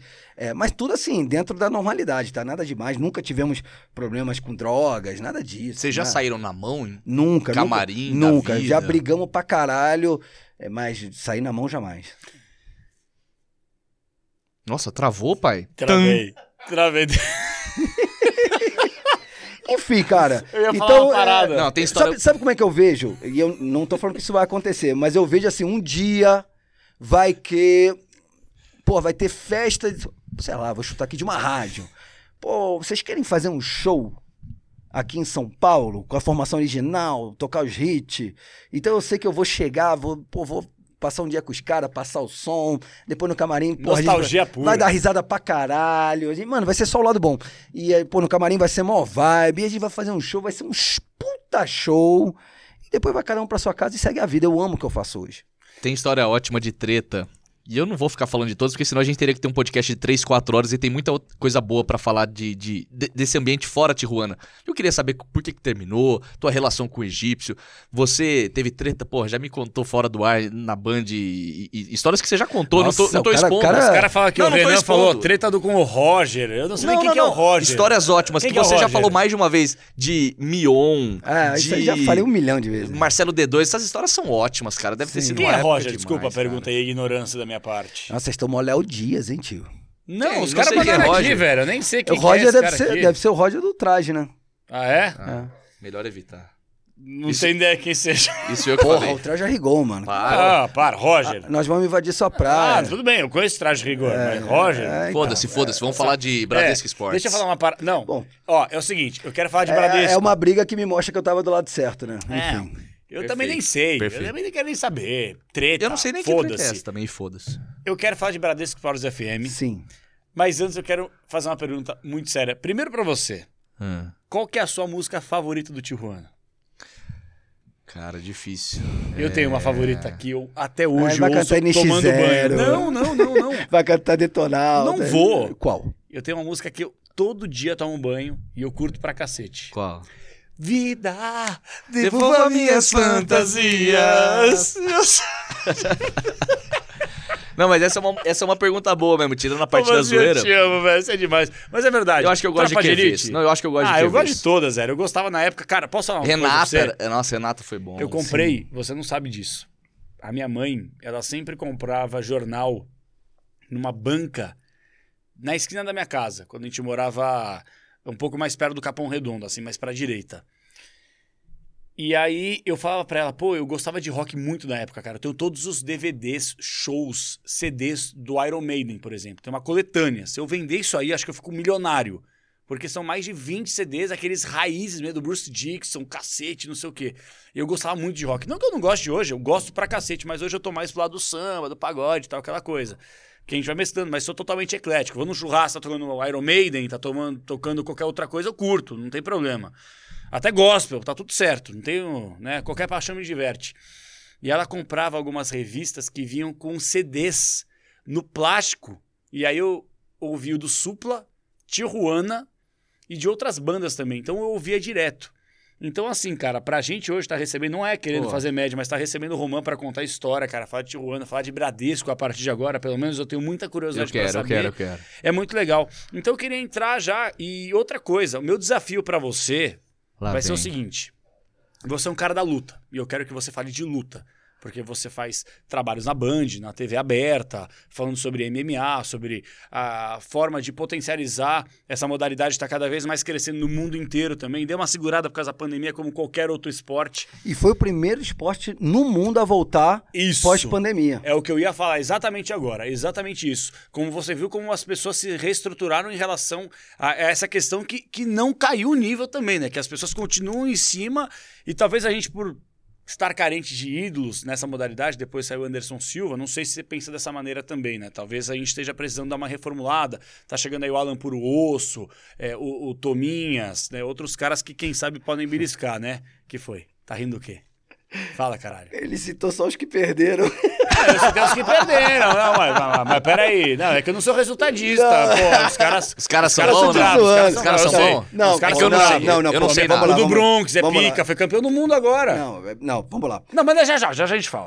O, só, só pra deixar claro, o Tominhas é um monstro. Que isso, velho, é Atropelou todo mundo aqui no Brasil, mano. O cara chegou, o cara chegou a ficar 13 lutas é, sem perder pra ninguém. É, você falou do Alan Purosso, fez a sua estreia no UFC esse Perdeu sábado. agora, final de mas foi um semana. lutaço. Eu Ele, vi ele é um luta. craque. Foi meio na pizza aí também, hein, velho. Eu vi a pegou luta, um não achei. russo amarrão. É, não achei muita coisa também, um- não. O russo lá fez um jogo feio, deu uma anulada no Alan, mas o Alan, esse dia ele mostrou que ele é craque. Esse moleque é muito bom e o dele tá guardado. Sabia que eu arrebentava o Alan? O Alan Purosso, ah, É. ele, é, ele, é, ele é do meu tamanho, né? Não, tô falando sério, jogava bola com ele quando a gente tinha uns 12, 13 anos, sempre batia nele. É mesmo? Sério, brin- É, mas brincando, sempre foi meu Sim, amigo. e É, hoje daria ruim. Meu Deus, de uma canelada dele e me levava pro Não, tá caixão. louco. Mas ó, só, só o momento do hoje no Brasil, do, do- dos brasileiros no UFC, não é ruim. O Glover Teixeira conquistou o Nossa. cinturão esse final de semana, 42 anos, finalizou o Mata-Leão no segundo round. Então temos o Glover Teixeira, temos a Amanda Nunes, que é detentora de dois cinturões. Ela varreu uma categoria, foi pra outra categoria, varreu e ela tá com Qual é dois apelido cinturões. dela? Amanda Nunes? Leoa. Ah, Leoa, isso. Então temos o Glover com o cinturão dos meio pesados, a Amanda com dois cinturões de duas categorias diferentes, e temos a- o Davidson perdeu agora o cinturão dele. Temos uma- o, o Durinho disputou o cinturão e, e acabou, infelizmente, também sendo derrotado pelo campeão. E temos o Charles do Bronx. Então você Monstro. vê, então nesse momento temos quatro cinturões. Pô, nada mal. Não, tá bom. E aí o meu desafio vai justamente em cima disso. Porque eu nunca na minha vida, eu assim, eu não acho que eu seja um cara folgado, sou um cara feliz da vida, né? Mas sou um cara também que eu gosto de desafios. Sim. E eu nunca na minha vida fui apagado por ninguém. Ah, eu, não, eu não vou te apagar. Não, calma aí. Por favor, calma eu aí, deixa eu molhar o bico, deixa eu, eu, molhar eu o faço bico um aqui, vamos molhar o superchat, bico. eu faço vou um superchat no meu próprio Se a podcast. gente, se a gente bater 500 reais de superchat, se a gente bater 500 conto, você vai atrás de mim, pode me encoxar à vontade. E você vai me apagar pela primeira vez. Eu nunca fui apagado, nem jogando bola, nem arrumando briga na rua, né? Não que eu brigue também, não, mas, mas você vai lá, Você sabe que. eu sabe... quero que você me apague sem bater falar. 500 conto no superchat. Pode jogar. Ó, já tem Real, 10,90 aqui. Faltar só 600. Superchat. É, é, é, é, é, é, é. Mas isso aqui é antes. É minha antes- sócia. Não, na verdade, isso aqui, ó. Quem foi? É. Superchat de 10,90 dizendo o seguinte: achei os dois apresentadores muito gatos. Opa. O do camisa do Barcelona namora? Sim, é. Arroba Mimosquela. Um beijo pra você. um beijo, magrinha! Tá na audiência, pai. Nos dando uma moral. Vai lá, vai. Eu tenho mania de digitar e eu vou falando que eu sei que eu Fala, fala, fala, fala. O que, que você tá escrevendo aí? Fala, Romazinho. Hoje não dá, Gabi. Ó, eu quero muito falar sobre o que vocês passaram recentemente, que foi motivo de muita inspiração pra todo mundo que tava assistindo. A gente vai falar isso depois. Como é que é? 500 conto? Ó. Apagou, mata leão? De verdade, se a gente bater 500 conto no superchat, eu quero que você me apague. eu Ah, deixa quero eu falar ver, uma coisa. Mas só uma, uma sublinhada, eu quero ver se você tem qualidade e potencial pra me apagar. Não. Eu posso falar pra você, velho? O boi é gordo, velho. O boi Então, é mas gordo. deixa eu Eu quero falar. ver derrubar o boi. Tá, mas deixa eu te falar, pescoço não tem valente. É, então. Ah, é? Eu quero ver então, cuzão. É. Eu quero ver então. Você sabe, eu vou contar uma coisa pra você. Eu tinha mania de. Quando você começa a treinar jiu-jitsu, você acha que você é super-homem, né? Principalmente quando você tá na faixa azul, na faixa roxa. E eu me lembro que quando eu comecei a, eu comecei a treinar, eu já tava no Tijuana. E aí comecei a treinar, meu corpo começou a mudar e tal. E um dia os caras da técnica do Tijuana, um dia a gente tava num camarim grandão que tinha um baita tapetão, parecia um tatame. Os caras começaram, ah, Roma, hoje é o dia de você mostrar seu jiu-jitsu, hein? Não sei o quê, papapá. E aí eu brinquei com todo mundo fiz uma fila e fui finalizando um por um. Só que o cara que não treina, às vezes ele não entende o que está acontecendo. E teve um, o Elsim, vou até falar o nome dele, meu amigo até hoje, que eu peguei ele no braço, né? Os caras né, vinham com tudo pra cima de mim, eu pum, me embolava com os caras e aí fazia a cartilha do jiu-jitsu da defesa pessoal. Derrubava, passava a guarda, montava, aí começava a meio que dar uns tapas, assim, o cara vira de costa pra não tomar soco na cara e aí mata leão. Caralho, tá parecendo Kama Sutra essa porra, velho. É, mas funciona, hein? E aí teve um que, me, enfim, se embolou mais comigo e eu peguei ele no braço. Só que o cara nunca tinha tomado um armlock na vida. Então o que aconteceu? E eu, idiota, na época eu era faixa azul, eu fiquei esperando o cara dar os três tapinhas. Nossa. Como ele não dava os... Claro, o cara não treina, como é que ele ia saber que tinha que dar três tapinhas? E ele não batia, não falava nada, eu achando que o golpe não tava pegando e eu fui arrochando. Bom, isso deve ter 15 anos. Até hoje, o braço dele tá zoado. Sério? Até, não, ficou, teve que engessar depois, ficou com tipóia. E até hoje, outro dia eu trombei com ele e falou: "Uh, até hoje meu braço dói, cara. e sem ir muito longe, e eu, eu, tô, eu tô falando muito sério que é pra você pensar Cara, bem. 15 anos. Por causa velho. daquele cara que tá ali, ó, o Corjito, eu prometi que eu nunca mais ia brincar de jiu-jitsu com ninguém que não treinasse. Por quê? Porque a gente que Tá treina. pipocando pra mim, né, cuzão? Aí, ó. Jorrito, Tá pipocando pra mim, né? Nosso Jorrito, CEO. pra quem não sabe, é o nosso CEO. Isso. Então, a pergunta pra ele o que aconteceu. Eu fui brincar com ele, o que aconteceu? Ouviu o que ele falou? Você quebrou a cisterna? Quebrou o osso externo? Caralho, É. você quebrou meu pescoço, você me mata. Então, Mas como like foi isso? Então, Como por foi quê? isso? Porque a gente tá acostumado com a pegada do treino, com os caras que treinam, os caras, mano, os caras estão preparados. Aí você pega um cara que não treina e vai brincar mesmo, na mesma intensidade sem querer. Você brincou lá na Band? Aham, e aí eu prometi, eu pedi um Justa milhão de causa, hein? Por desculpas. isso que você saiu da banda. Mano, eu fiquei mal, o Jorginho vai lembrar, eu fiquei mal, fiquei mal de verdade. E eu, e eu prometi que eu nunca mais ia brincar de jiu-jitsu Não, mas se eu treina. pedir, mas se eu Não. pedir. Não, posso fazer uma pergunta pra você? Eu, eu, eu queria que você só esboçasse como é que é Tá bom, um, um- um- um-? Mas eu não vou te apagar. Eu queria que você me apagasse. Você me ensina, eu apago ele, pode ser? Me apaga. Você me ensina. Me apaga mas e me é deita. perigoso, tem que saber a hora de Não, soltar. mas por quê? Os caras vão Se eu, se eu fizer assim, ó. ah, aí você me derruba. Aí você me solta. Aí Não, eu se respiro. chegar, a gente fala sobre o assunto. Bradesco Caralho, Esportes viado. FM. Vamos lá. Na moral, cara, que bagulho mágico que vocês Mágico. viveram lá, né? Você fez parte também, né? Ou não? Fez, claro que fez. Alguns momentos. eu Vocês fizeram história com essa parada, velho. Cara, até hoje, é, se eu postar algum um TBT de quinta-feira, alguma coisa da Bradesco, cara, é uma choradeira, velho. E eu me solidarizo, porque, cara, o último capítulo, o último, eu chamo capítulo como se fosse uma novela, mas praticamente foi. O último programa do Agora o Bicho Vai Pegar, mano, foi épico. As pessoas chorando, doutor. Quantas pessoas me entramos na rua falando que choraram né, ouvindo o programa, o, o impacto. é, dessa rádio nas pessoas era incrível. E aí eu quero dar o mérito pro, pro Bernardo Ramos, porque quando ele assume é que a, a rádio vira futebol. Ele faz uma reunião, mostra os números da rádio. Eram números. Cara, o ibope da rádio realmente. É complicado você falar de esporte que não seja futebol no Brasil. E, e ele deu uma missão para todo mundo. E eu tenho muita gratidão pelo Berna, porque ele foi o cara que me falou: olha, a gente vai ter que tirar teu programa do ar de MMA, que era o Rock MMA, porque agora a rádio vai focar no futebol. Mas a gente queria que você continuasse na rádio. Você topa falar de futebol? Ele e a Renata Venere. E eu tinha me afastado completamente de futebol. Eu gostava muito de futebol, acompanhava, ia no Maraca, na Argentina também, torcedor do Boca e tal, mas eu tinha me encantado com MMA.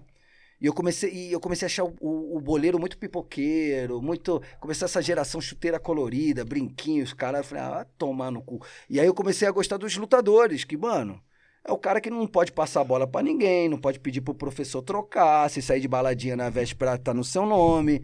E aí, eu, quando ele me faz essa proposta, pra mim foi um desafio, porque eu tava desconectado do futebol. Desconectado. Mas até aí tudo bem, a gente estuda, se prepara, vai atrás, né? Acho que é movimento gera movimento. Mas o mais legal do Berna foi quando eu cheguei pra ele e falei assim: Berna, é, lá na mesa tem trilha 1, trilha 2, trilha 3, uma- aliás, trilhas brancas. Eu falei, pois é. Cara, eu queria tirar essas merdas, eu queria botar as músicas minhas. E ele, muito sabiamente, falou: faz o que você quiser. E aí fez a luz pra mim. Quando eu descobri que eu podia botar trilha nas as músicas que eu queria ali na botoneira. E aí eu, de forma muito instintiva, criei uma forma de ancorar, que eu me sinto muito bem, e que sem, sem eu perceber eu tava fazendo uma parada diferente. Não tinha, não, não tinha referência. E comecei a fazer. E, da- e eu acho que foi isso é, que acabou virando uma digital minha e me fez, pô, hoje estamos em 2021. Cara, isso aí começou em 2012. Então, cara, porra, se tô até hoje é por causa daquele dia que o Berna falou: pode botar a música que você quiser na botoneira. Nada, nada já vai pra uma década, né, pai? Uma década no ar. Pô, outro dia eu, eu- eu falei, não, eu sou faixa branca. Aí eu pensei, pô, peraí, eu tive na Bradesco, na Bandeirantes, na Mix, na Transamérica. Falei, caralho. Agora o bicho vai pegar. Cara, eu não tenho nem o que falar disso. Foi porque muito grande, era uma né, cara? junção de, tipo assim, caras aleatórios, tipo o Gui um débil mental, o Ivan Zimmerman, que pra mim era uma referência e continua sendo, como pessoa e como profissional. O mas, vô, o o vô. vô, cara, o cara virou o vô maconheiro do programa. Sim. Você na mesa comandando. Sim. Joãozinho, colocaram um cara gago pra falar do Sim. microfone. Mano, ele não menino conseguia falar. boleiro. Menino boleiro. Mano, e aí, tipo, fora os quadros que vocês tinham de sexta-feira, aí Com um o cara, o molecote. Josino, molecote, Molecote. Passar aí a agenda de funks que Sim, teriam pela sim. cidade. Do tipo, fluxo. mano, do fluxo. e aí, tipo, deu puta certo. Deu. E de repente virou um boom, e de repente a gente começou a perceber nos ibopes que nós recebíamos que o negócio tava cada vez mais atingindo, atingindo, atingindo, e cara, é frustrante porque de repente, puf! Foi no auge. O bicho acabou no auge. Naquele momento, o bicho era o programa mais ouvido da grade. E a gente tinha medalhões lá na grade, tinha caras consagrados. Então, missão cumprida, né? Eu, particularmente, é muito louco pra mim o bicho ter acabado, porque, é, com todo amor e respeito que eu tenho por todos os programas que eu fiz e faço, mas o bicho, mano, eu não sei o que aconteceu. O bicho ali, é o que você falou, essa galera aí, cara, é muita gente talentosa junto. O Guipa é um fenômeno da comunicação, se descobrindo como. Porque o Guipa. você- o Guipa era o Palese, setorista do Palmeiras. E aí veio a Copa do Mundo do, do Brasil em 2014. E aí o vô. "Eh, brother, eu vou fazer transmissão lá em Manaus da Copa pro Band Esportes. Eu falei, mas e aí, tio? E eu vou fazer o programa com quem? Aí o Celso Miranda, "Eh, Romão, Mr. President. Romão, eu tenho um projeto com o Band Esportes que eu vou rodar de carro o Brasil inteiro. Eu falei, mano, eu vou fazer o programa com quem? Aí eu fui falar com o Berna. Eu falei, Berna, os caras vão embora, mano, fazer Copa pra Band Esportes, pra. Mano. Aí o Berna, cara, pelo amor de Deus, cara, esses filha da puta não me falaram nada. Vai dar merda! Vai dar merda. Vai dar merda! E eu falei, não, não, eu tenho a solução, eu tenho a solução. qual que é a solução? Pelo amor de Deus, cara. Falei, cara, vamos, vamos botar o Palese no estúdio. Não! Palese é. Palese não é pra estúdio, Palese é setorista. Eu falei, não, mas não vai ser o Palese que vai entrar. Que- que- quem que vai entrar? Eu falei, é o Guipa. O que, que é Guipa? Falei, o moleque transarina. Comecei a. Por que que acontecia? O Guipa é meu vizinho, a gente mora na Zona Norte em São Paulo. Casa Verde. é, então a gente. vo- Todo dia, ou eu ia no carro dele, ou ele ia no meu carro. A gente dividia. É, um dava carona pro outro. E eu, eu tava conhecendo ele naquele momento. Mano, pensa num. Cara, primeiro, a primeira vez que eu vi pro Guipa, eu falei, mano, que playboy idiota, eu vou socar esse filho da puta. E ele me viu e falou, mano, que baixinho, ma- marrento, argentino do caralho, vou socar esse cara. A gente se odiou. Mas a gente começou a trocar ideia e eu ia de Santana, na Zona Norte, até o Morumbi na Band, que devia dar uma hora no carro, eu ia chorando de rir uma hora. Eu- ele é muito engraçado, muito engraçado. E aí eu falei, eu falei pra ele, mano, você tem que fazer isso um porque ele entrava pra fazer o boletim do Palmeiras. É, Palese aqui do. do, do- do- padrão, né? E aí eu falei pro, pro Berna, eu falei, é o Guipa é o moleque transané. Eu falei todas as merdas que ele falava pra mim no carro, eu falei pro Berna. E aí eu liguei pro, pro Guipa, falei, Guipa, o Berna vai te ligar, você vai fazer parte do bicho. É mesmo? Eu falei, é, mas fala pra ele que você é o Guipa. O que, que é o Guipa? Eu falei, fala que você é o Guipa. Aí ele ligou pro Guipa, falou, e aí, vamos fazer o bicho, fazer um teste enquanto os caras estão na Copa? Vamos fazer um teste. E aí ele fez um teste e nunca mais saiu. Só que aí, mano, depois veio o menino boleiro, o Ivan Zimmerman, mano, deu, deu liga. Deu liga.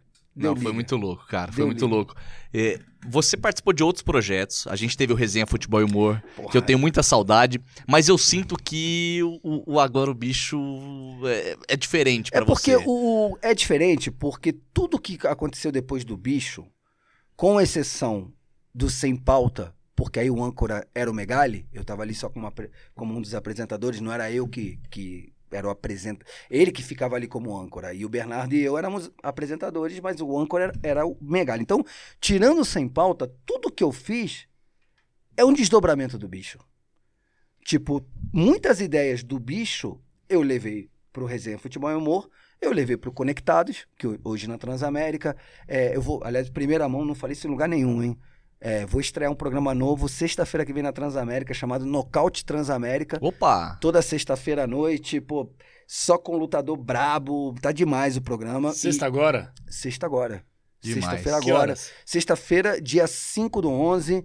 O programa é das 11 à meia-noite, então é uma seleção musical é, diferenciada para quem tá saindo pra, pra night e um bate-papo descontraído com Demi Maia, Charles do Bronx, Minotauro e por aí vai. Demais. Que animal, velho. Já Sucesso. gravei alguns, né? Porque o programa não é ao vivo, é, obviamente a gente grava durante a semana, tá do caralho. E também é um desdobramento do bicho. Lógico. Então, é, Mas é, todos os programas eu, eu, eu não acho nenhum. Pô, eu podia falar, cara, teve um programa que eu fiz que eu achava ruim.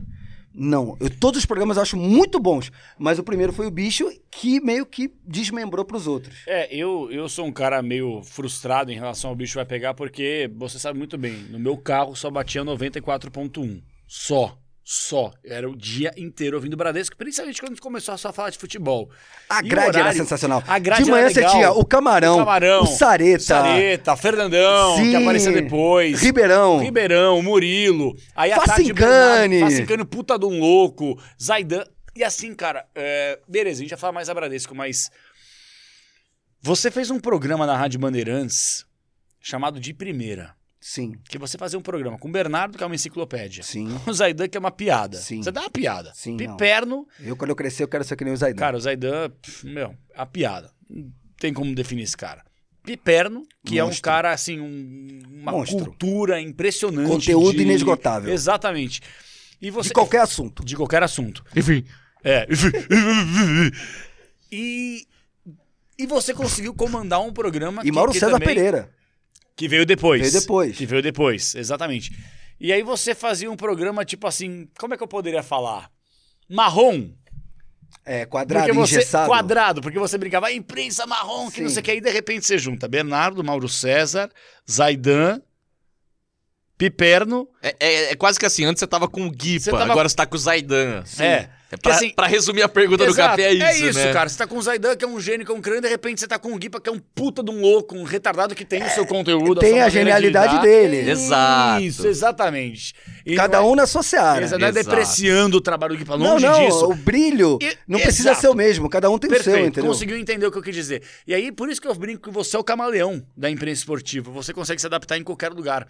Então, voltando a falar, que aí você pode conectar com o de primeira, você faz a Bradesco, a Bradesco acaba, pra mim, foi assim. E pros ouvintes também, as pessoas que estão participando, por sinal tem super chat já já, os caras querem que Os você me estrangule você aqui. desmaie, velho. eu quero ver se você tem potência pra me Não, estrangular. eu- o eu- bagulho é eu te mando- E se, não para. me, e se não me apagar, eu vou te apagar, inclusão. Até é porque louco. quem quer que Deixa eu você... te falar, eu, eu vou até treinar, eu tô, É, tô, tô ó, Se não me apagar, eu te derrubo, velho. Quem quer que você apague o Capelanes é a própria irmã dele. Minha então irmã. vamos registrar aqui, Já vai. paguei minha irmã algumas vezes. Antes de você falar no ar aqui, só pra registrar que tem dois superchats, o Anderson Rodrigues mandando um abração pro Romã Valeu, Anderson. e a Mariana Capelanes dizendo, Romã, eu vou contribuir, mandou 30 conto. Eu vou Caralho. contribuir pra esse mata-leão. Ele já me apagou várias vezes, então apaga ele por mim, por favor. Eu uma acredito vez- que ele tenha feito isso. Teve uma vez que eu tava lutando boxe. Quando era moleque, né? Queria brincar e tal. E aí meu pai comprou uma luva de boxe que era tipo a bandeira dos Estados Unidos. E aí minha irmã fala- falava que era com a destra, ela era mais forte e me deixava com a canhota, que eu não tenho muito, muita noção. E minha irmã batia, batia, batia. Eu não queria bater na minha irmã, né, velho? Pô, tá ligado, né, mano? Vou- Né? E ela batia forte, batia forte. Minha irmã não sabe brincar. Aí eu peguei, mano. Falei assim, mano, ela me acertou umas duas, três. Eu falei, ah, viado. Quer saber? Vou dar no meio. Pei! E aí ela bateu a cabeça na parede, fez um Nossa, barulho, ela caiu no chão. Mano, meu pai só abriu a porta. Viado. Viado, quem apagou eu foi o meu pai. Sério. Eu tomei um cacete, mas. Você podia ir preso, né? Não tive culpa Bom, nenhuma pra se fazer chegar o a quê? 500, a gente, a gente resolve... Não, até menos. Eu A quero gente faz ver. essa Eu quero- revanche eu quero, aí. Eu quero sentir um apagamento alguma vez na vida. vai, vai. Mas pra falar do agora o bicho ia pegar de novo. Não, que- é, além do agora o bicho, você já sabia que isso ia acabar em algum momento? Quando você foi contratado, olha, vai durar até tanto. Acabou a Copa, vai acabar. Como foi isso? A gente sabia que a, a Bradesco era um ciclo olímpico que é de Londres, que a gente começou com Londres, até o Rio de Janeiro. Só que, como a rádio, ela, ela pegou, né, cara? Quando a rádio explodiu, criou uma expectativa que ela poderia ter um contrato renovado, ou que ah, poderia pintar, não sei, uma nova empresa que comprasse né, a ideia da Bradesco, porque a Bradesco terminou no auge. Então foi uma coisa realmente dolorosa, apesar de eu saber sim é, que o contrato tinha dia para acabar. Eu sabia que aquela. Tanto que, que quando eu, eu descubro que eu amo rádio, que foi lá atrás no Rock MMA, eu tinha essa data de 2014 como algo na minha cabeça. Cara, eu até 2014 tenho que fazer isso aqui acontecer. E eu falava isso pro Guipa. Porque a gente saiu daquela reunião onde mostraram-se os números da Bradesco, que eram números muito baixos, e eu falei, Guipa, é agora, mano, é a hora da gente, a gente tem até 2014 para mostrar o nosso valor. E mostramos, né? Então, você vê como é que é louco, cara. E naquele momento a gente mostrar o nosso valor era a coisa mais improvável. Mano, uma rádio que tinha da Atena, a Elia Júnior, Neto. é, Mano, a gente era os peixes fora d'água. Ninguém. Tipo assim, underdog total. Tipo, eu, eu tenho essa noção. Mas é, é a mesma coisa quando você me perguntou se me olhavam com preconceito porque eu era de banda de rock, né? E tem aquele estereótipo. estereótipo. Se em algum momento alguém na Band me olhou com preconceito no sentido, pô, mano, esse cara não é do meio, esse cara é músico, esse cara não é do esporte. Eu também não senti. Porque eu não ligo. Eu não ligo, eu não presto atenção nisso. Então, é, eu vou fazendo o meu. Vou fazendo o meu. E, e deu no que deu. Como foi pra você o fim da Bradesco? Tipo foi assim, dolorido, foi dolorido. ok, mas como que você recebeu essa notícia? Porque, tipo, Cara, foi muito por mais ruim. que você soubesse que era um ciclo olímpico, Sim, que não, ia acabar foi- depois da Olimpíada, cara, mas Foi doloroso. pela audiência, Eu- você cara, esperava que vou desse te- uma vou te- sequência. vou, te, vou te exemplificar. Eu, eu separei. o- no último dia do Agora o Bicho Vai Pegar na Bradesco, eu pedi a Magrinha em casamento no ar. Isso está registrado, ela tem até hoje o vídeo. É, O boleiro chorava que nem criança. O Guipa chorava que nem criança. O vô mostrou aquele dia toda a sua sabedoria e mandou bem demais nas palavras. Porque várias. O, o a gente tinha uma química e a gente chegou num entrosamento muito grande. Então o vô, uma hora, ele, vô, mano, esperi, né? Virava assim pra mim e falava: Ô, brother, fica tranquilo que se você não segurar, eu entro. E várias vezes eu comecei a me emocionava, entrava o vô, e aí eu respirava e depois voltava. E esse dia eu separei uma música do Oasis pra botar de fundo, que é uma música é, triste. Triste. Cara, essa música eu não ouço ela até hoje. até hoje, eu não ouço porque me remete ao último dia da Bradesco. Se eu ouvir agora, meu olho vai encher d'água. Então eu não ouço. Que Eu não música ouço. que é? Uma do Oasis. Você sabe o nome? Não, senão você vai colocar. Não, não é pra colocar. É que, sinceramente, é uma parada que eu queria chegar em casa coloca. e ouvir pra É saber aquela, qual é foi. aquela do filme, do, os caras aqui são bons, os caras vão lembrar. É, do Oasis, do filme lá das borboletas, lá. do- Eu procuro aqui, te, eu te mostro. Enfim, então foi, foi realmente muito doloroso, mas ao mesmo tempo muito gratificante, cara.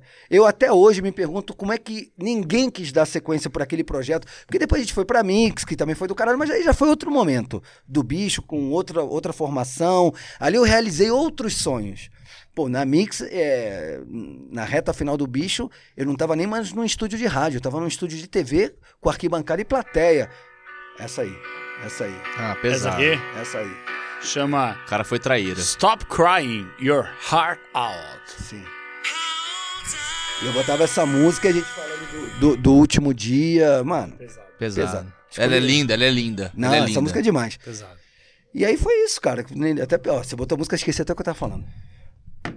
E nem podia botar música. Não, Não, eu coloquei só pra galera entender. É que eu sou um cara é. muito ligado à música, então realmente música é Não, uma e, e- que e me, você me escolheu toca. uma música linda, porque ela é linda mesmo. Não, me toca mesmo. Então, várias coisas assim que a música me remete. Sinto até o cheiro da época. Como foi essa, essa transição? Acabou a Bradesco, ó, você vai ser aproveitado aqui no grupo, você vai fazer algumas paradas, uns, uns vão pra Band News, outros vão pra Band. Como foi isso pra você? Ah, a gente sabia que alguns iam ficar. Graças a Deus, a grande maioria ficou.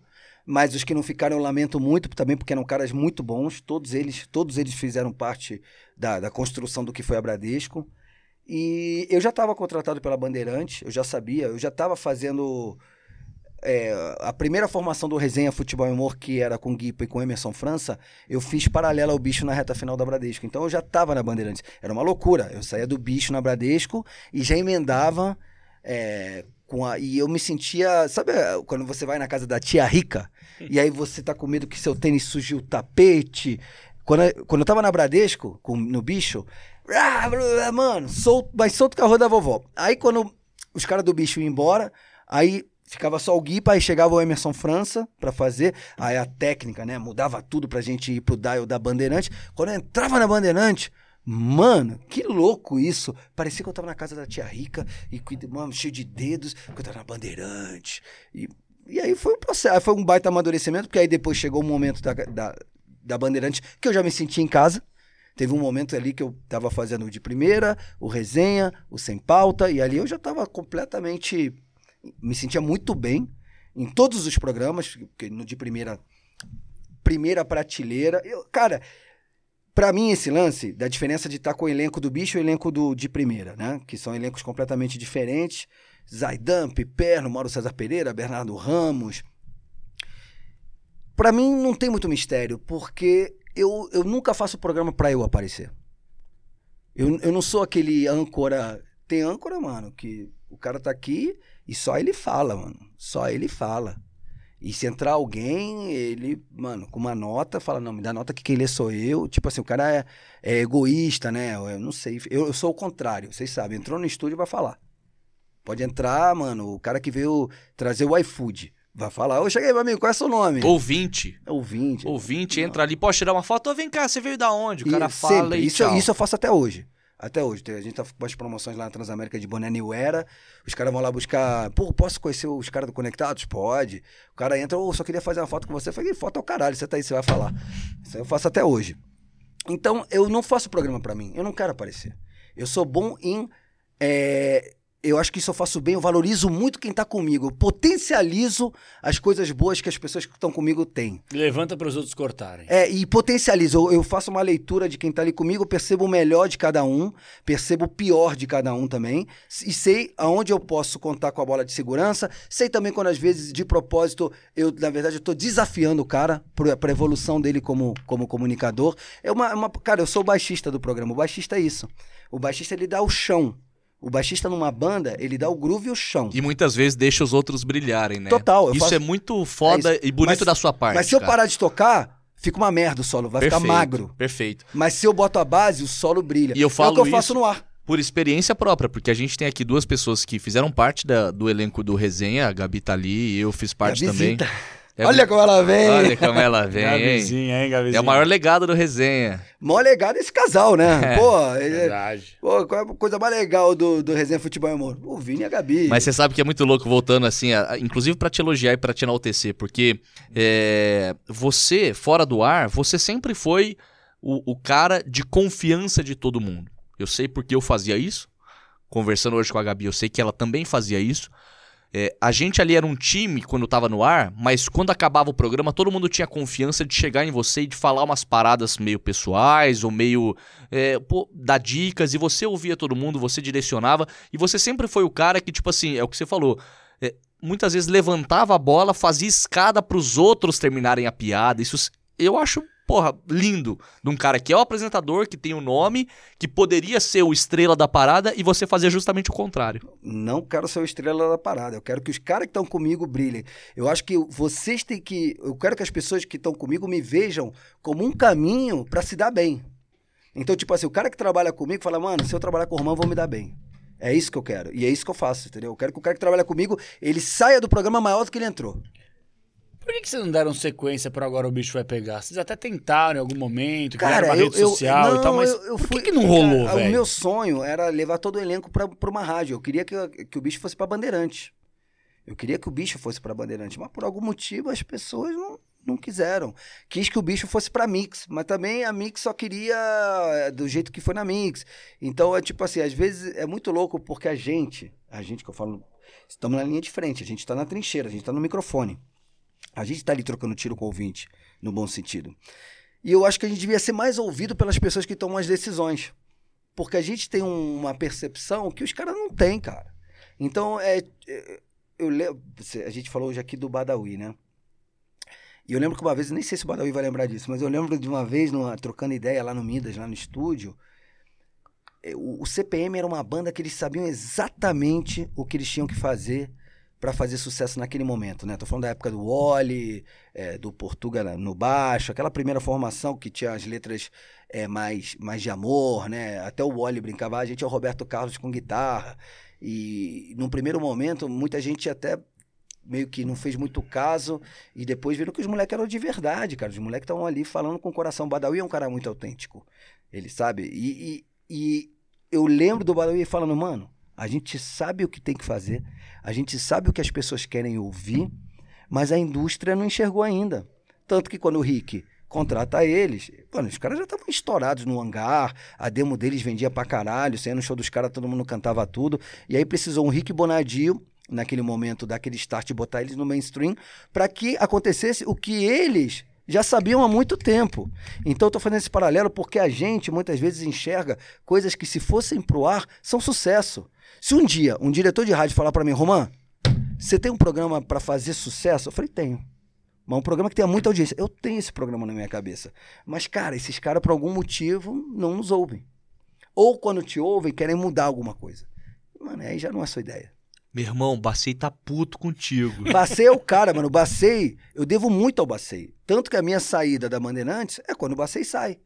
O Bacei, claramente, isso nunca foi falado assim abertamente comigo, mas era um cara que me dava muita abertura, que eu podia ir na sala dele a hora que eu quisesse, é, me recebeu algumas vezes e muitas vezes ele ouviu de mim o que ele não queria ouvir. E eu nunca esqueço de uma coisa que o Bacei me falou. É, falou pra mim e pro Guipa.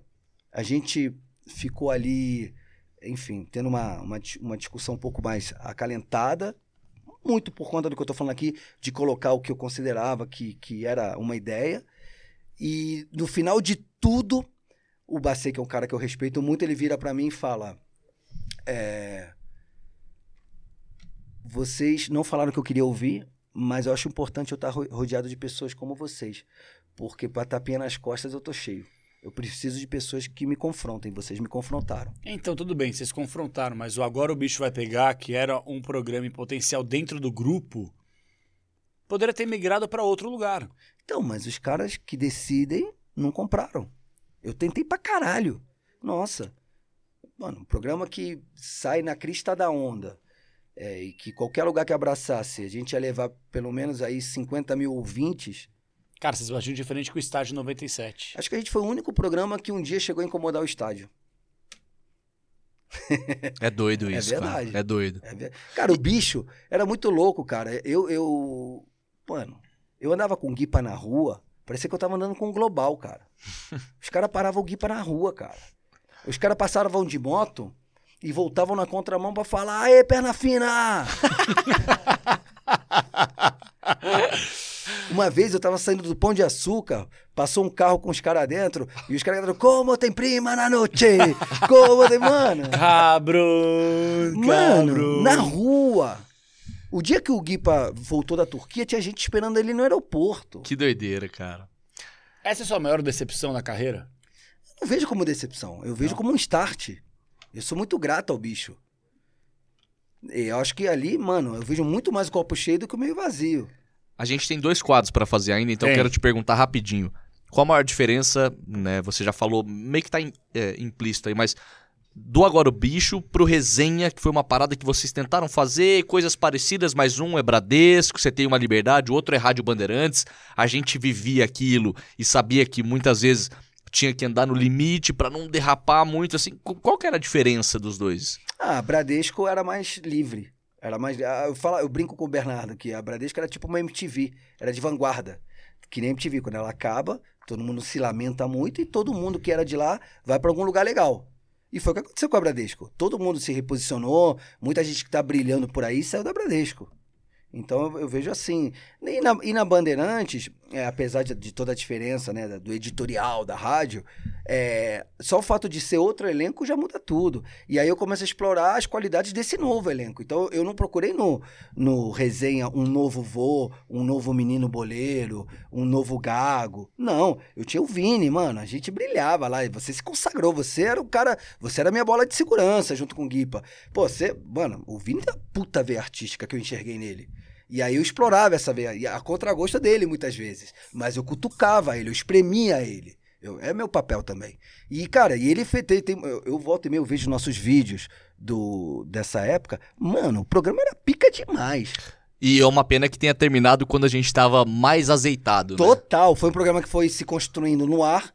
É, muitos eram aqueles que eram os invisíveis da redação, tipo o Cabeça Dimo, tipo a Gabizita, e que começaram. a- Garoto. É, e aí começaram a brilhar Cara, também. O Soler chegou a comentar jogos na Rádio Bandeirantes, ele começou a falar no microfone pra valer mesmo no resenha, cara, Sim, como é. Eduardo Mãos de Tesoura. Exato, é duas mãos de tesoura, aí cara. botava a musiquinha e. assim, Como é que você recebeu a notícia que acabou o programa?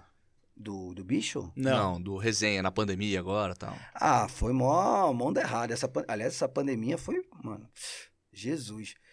É, não esperava, porque, tipo, é muito louco você num dia tá à frente de vários programas e no outro, tipo, pô, mas eu não sirvo pra mais nada? Como assim? Não, mas não vai ter futebol, não, mas não... Mas, cara, assim, eu, eu sou um cara que eu tenho um lado muito pragmático também. E eu entendo muito o mundo corporativo. E, cara, faz parte. Eu acho que eu, eu, o saldo que eu tiro da Bandeirante foram oito anos maravilhosos, onde eu entrei faixa branca e saí, vai, faixa marrom. E tive a, a honra de conviver com lendas, tipo Zé Silvério, Milton Neves, Zaidan, Boixá, Megali, os caras que eu sou fã. E também tive a oportunidade de conhecer a nova geração. Você, Vini, você, Capela e tantos outros que, mano, eu sempre soube, mano, assim, sempre, nunca duvidei que era o futuro. Que era o futuro. E eu tava construindo esse futuro. Mas o lance da saída eu vejo muito assim como uma mexida de peças de um mundo corporativo. É, que é um xadrezinho, né, cara? Os caras têm que mexer, mexe. Agora, o legal da história é que, ao mesmo tempo que eu fui surpreendido com, um, com o fim dos programas, eu fui surpreendido com um baita acolhimento numa rádio que eu sempre gostei muito, que é a Transamérica. A Transamérica era, para mim, uma, como é muito forte no esporte, era uma rádio que eu ouvia muito. E por tabela acabava ouvindo os outros, os outros programas, fora as vezes que eu já fui lá com Tijuana.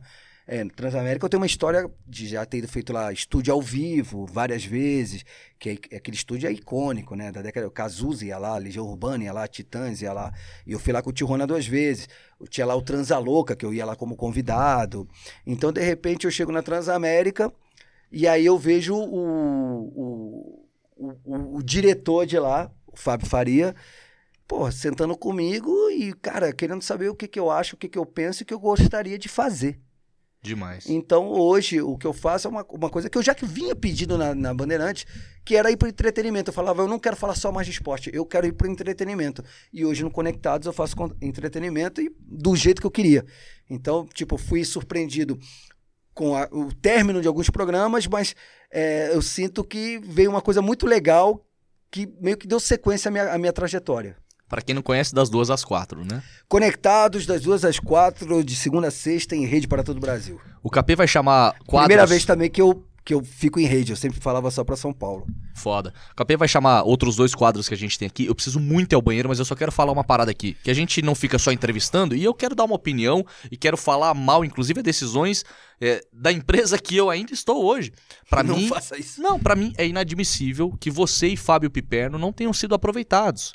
Acaba, começa uma pandemia e a rapaziada que era PJ acabou rodando e quem era CLT ficou. É, são esses detalhes que muitas vezes o ouvinte não sabe. Sabe mas uma, é uma coisa que eu queria inadmissível. deixar registrada? Inadmissível. Sabe um cara que me ligou todos os dias? Todos os dias. E eu falava, não é possível. E ficava comigo no telefone meia hora. Eu sei. Milton Neves. Não, É, Zaidan. Zaidan. Esse cara é demais, velho. Me ligava todo dia. E aí, Caboclinho, tá tudo bem aí? E tem alguma novidade? Porque ele tava. Maestro, não sei, cara. Os programas de, de esporte ainda não voltaram. E eu não sei, cara, tá, tá demorando muito, não sei. Eu te confesso, é, eu já tinha visto na imprensa que o Bacei tinha saído. Quando o Bacei saiu, já me, já me ligou. Porque o Bacei, é, eu tenho a sensação que ele tinha uma visão que a Rádio Bandeirantes tinha que se reciclar, tinha que ficar mais jovem, tinha que ter um. né? E eu acho, eu acho que o Bacei me via como uma voz diferente para dar uma renovada. Quando o Bacei sai, eu acho que esse direcionamento normalmente ele muda, e aí, normalmente com a mudança, algumas mudanças são feitas. Estou sendo bem pragmático. Mas a, a sensibilidade do Zaidan de ligar. E, mano, mas ligava tipo assim, cara. Você tá precisando de alguma coisa, Caboclinho? Esse cara é um absurdo. Eu falo, Zaidan, tá tudo bem, cara, fica tranquilo. E aí, o Manuel tá bem? Cara, eu amo o Zaidan. Eu costumo falar que eu já ouvi muito das pessoas que falam assim: no trabalho você não faz amigos, né? Sim. Eu acho uma tremenda idiotice isso. Mas eu entendo quem fala isso porque talvez essa pessoa não tenha a- o privilégio de ter pessoas que elas admirem se tornando amigos. E eu falo que o Capriotti e o Zaidan são as duas pessoas, tirando a minha família, claro, que são, que são as melhores pessoas que eu conheço.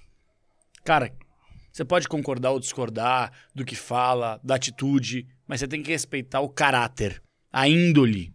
A índole dessas duas pessoas que eu citei são coisas assim que, que fogem da curva. É uma coisa impressionante. O, o, Capri, impressionante. o Capri sempre foi um cara também nota 10 comigo. Capri é sacanagem, velho. É,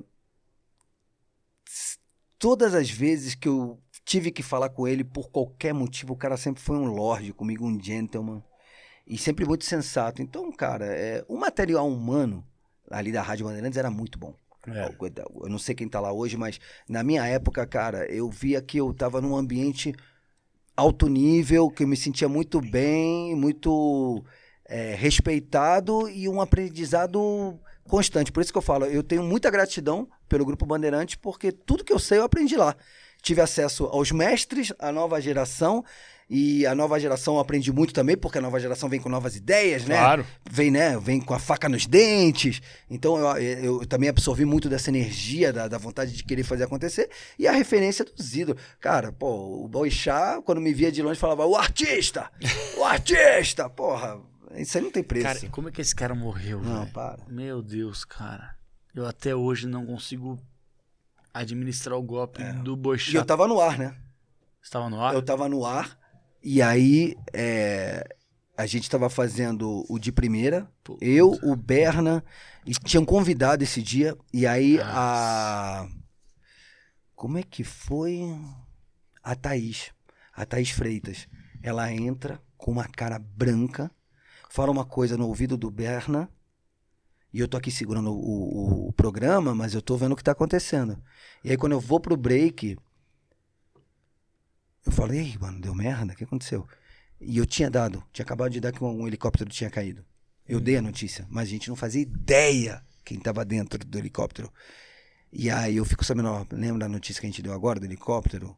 Então parece que talvez quem tava lá dentro.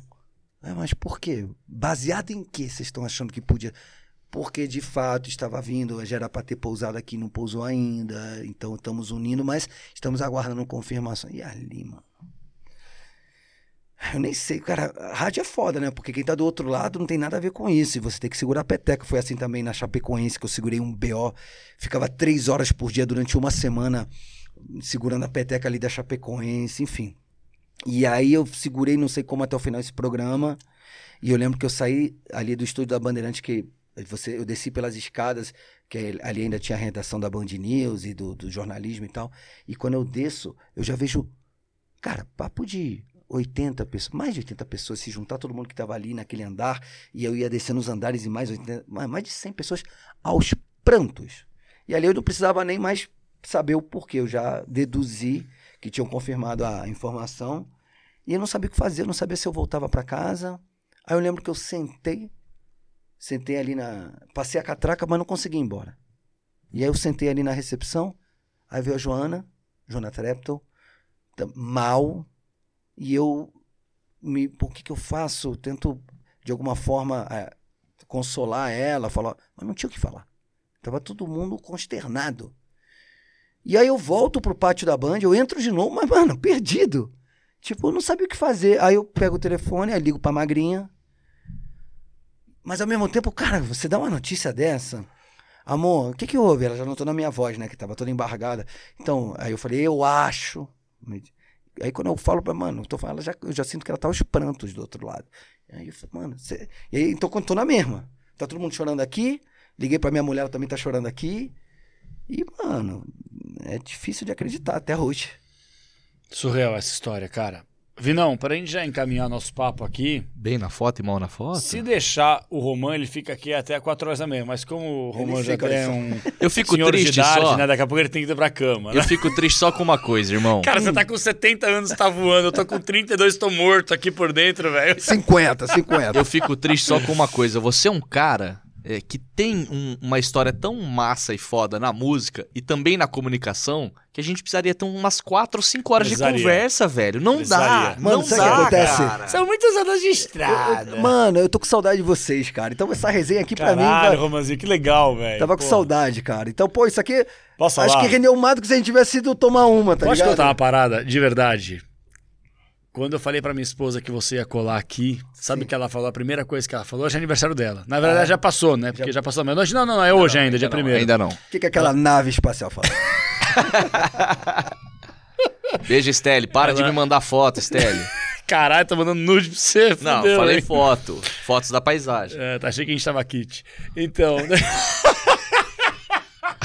Chumbo trocado, hein? Chumbo trocado, hein? Que idiota. Ela falou assim pra mim: posso falar uma coisa pra você? Eu adoro o Romã. Eu tenho uma baita admiração pela mim, Sim. né? Que já já acho que você vai falar sobre isso também aqui. E a gente ficou muito triste que vocês não foram no nosso casamento. Ô, te mandei. Calma, eu sei, eu sei. Mas assim, é só para as pessoas que estão do outro lado aí fazendo a live com a gente entenderem o grau da amizade. Porque quando eu te chamei pra ir pro casamento e você, puta, foi, cara, surreal. Você, mano, me ligou, falou, Capela, você não acredita, eu não vou pra Argentina, não sei quanto tempo, caralho. Não, eu fui pra data. Colômbia. Ou pra Colômbia, ou pro raio que o parta, sabe pra onde que você ia, que você falou, puta, Cartagena que você foi com a... Isso. Já tava marcado. Eu falei, Romanzinho, tá tudo certo e tal. Mas eu lembro que hoje mesmo, no dia aniversário dela, quando eu falei, pô, vai o Roman, que não sei o que, ela falou assim, puta, meu. O casamento foi foda, mas imagina se o Romanzinho tivesse ido e tal. Não, e eu fiquei mal. Eu Eu, fiquei mal lembro, eu lembro que você falou, eu foi lembro. Na, foi eu na lembro. praia, eu amo o litoral Eu sei norte. disso. E aí eu falei, cara, eu tenho que estar nesse casamento. Quando pintar. Porque, mano, férias você sabe melhor como é que é. Os caras te dão os dias que eles querem, Ah, se vira. Lógico. E aí teve essa infeliz coincidência. Eu, Lógico. quis- eu queria morrer. Eu queria morrer. Tanto que depois eu, eu tava lá em Cartagena, e aí eu fiz um vídeo Eu lembro com a Mi, é. te desejando feliz, feliz Eu casamento. lembro. Tava e tal. deitadão, tranquilão, tava mal, né, pai? Tava de frente pro Mar do Caribe, né? Vinão, vamos colocar mais um quadro aqui pra gente já encaminhar Bora. pra fechar com o Romanzinho? Vai. Que é o bem na foto e o mal na foto. Por que desse então, quadro? Com o Roman Laurito, ele vai falar sobre carreira, sobre história, sobre comunicação, é no rock, quem ele é grato e quem ele daria uma leve cornetada. Então, Matalhão, um matalhão, matalhão que você vai dar em mim também. Eu tô matalhão. louco pra você me pegar. Harryzinho, bom de cama. Vamos lá, com o bem na foto o mal na foto. Eu não ficar puta.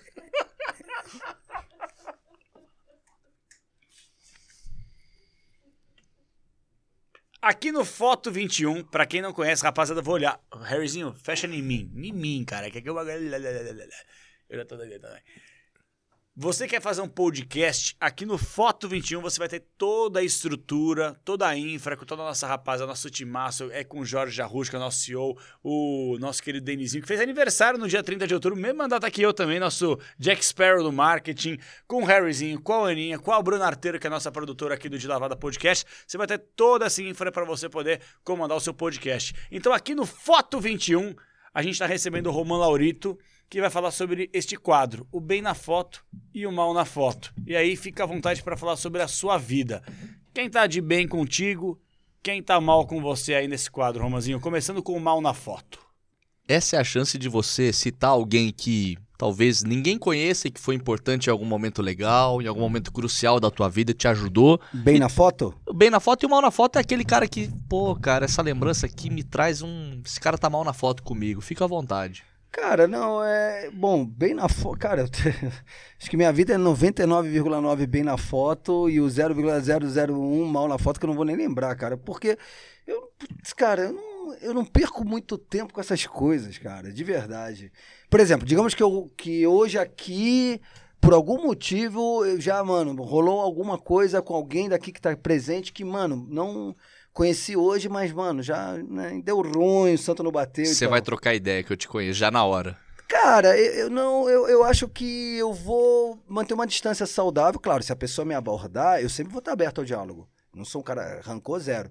Mas, é, a princípio, eu já vou manter uma distância que, quando eu menos perceber, esse cara já tá fora do meu radar, sem eu ter percebido. E o cara não, não chegou nem a saber que eu não gostei dele. Então não fica nem um, nem um atrito, não fica nem um ruído. O cara nem soube que eu não gostava dele. Você nem deixa chegar nesse ponto, né? É, é, eu já.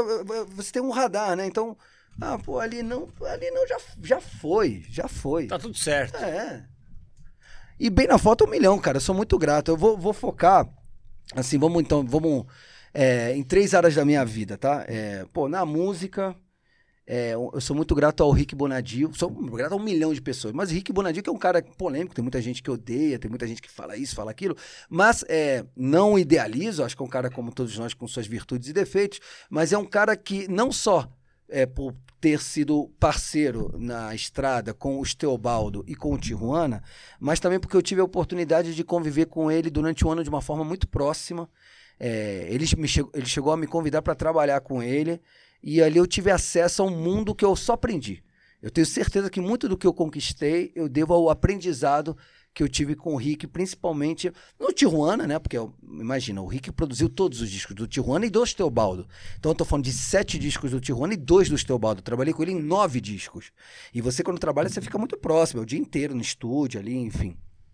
Então eu aprendi muito com o Rick, então na música eu sou muito grato a ele. Na luta, eu sou muito grato ao meu mestre Fábio Negão. Hey, Chutebox. Não, essa aí é outra equipe. Ah, tá. É, Fábio Negão, que é um cara, que é um dos caras mais inteligentes que eu conheço, para trocar ideia, para evoluir. É um cara que me moldou muito meu caráter, não só pelo jiu-jitsu que ele me ensinou, mas pelo exemplo que ele dá fora do tatame também. Vejo ele como um cara também, mesmo papo. Não tô idealizando, tem suas virtudes, seus defeitos, mesmo papo do Rick. Mas é um cara que eu aprendi muito com ele e eu melhorei muito como ser humano graças aos ensinamentos dele. E na comunicação, que é a outra terceira área da minha vida, eu vou ser muito grato a todos que fizeram parte do, do, do meu, do meu crescimento e da minha iniciação. Então, em ordem cronológica, Sérgio Patrick, Renata Venere, eh, Bernardo Ramos, Bacei, Capriote, Thaís, todo mundo ali, né? A chefia, que foram as pessoas que me deixaram ir pro ar. E hoje, na Transamérica, o Fábio Faria é nosso diretor e o Gessner, que são os caras que falam, não, Romã, beleza, então manda a brasa aí no Conectados. De vida. Queria que você desse quadro ainda falar sobre a sua esposa. Sim. Porque ela, querendo ou não, muitas pessoas não sabem, mas ela Sim. virou um espelho para muita gente que passa por algum problema, baseando também na sua positividade, como superar um problema de saúde, né, Romão?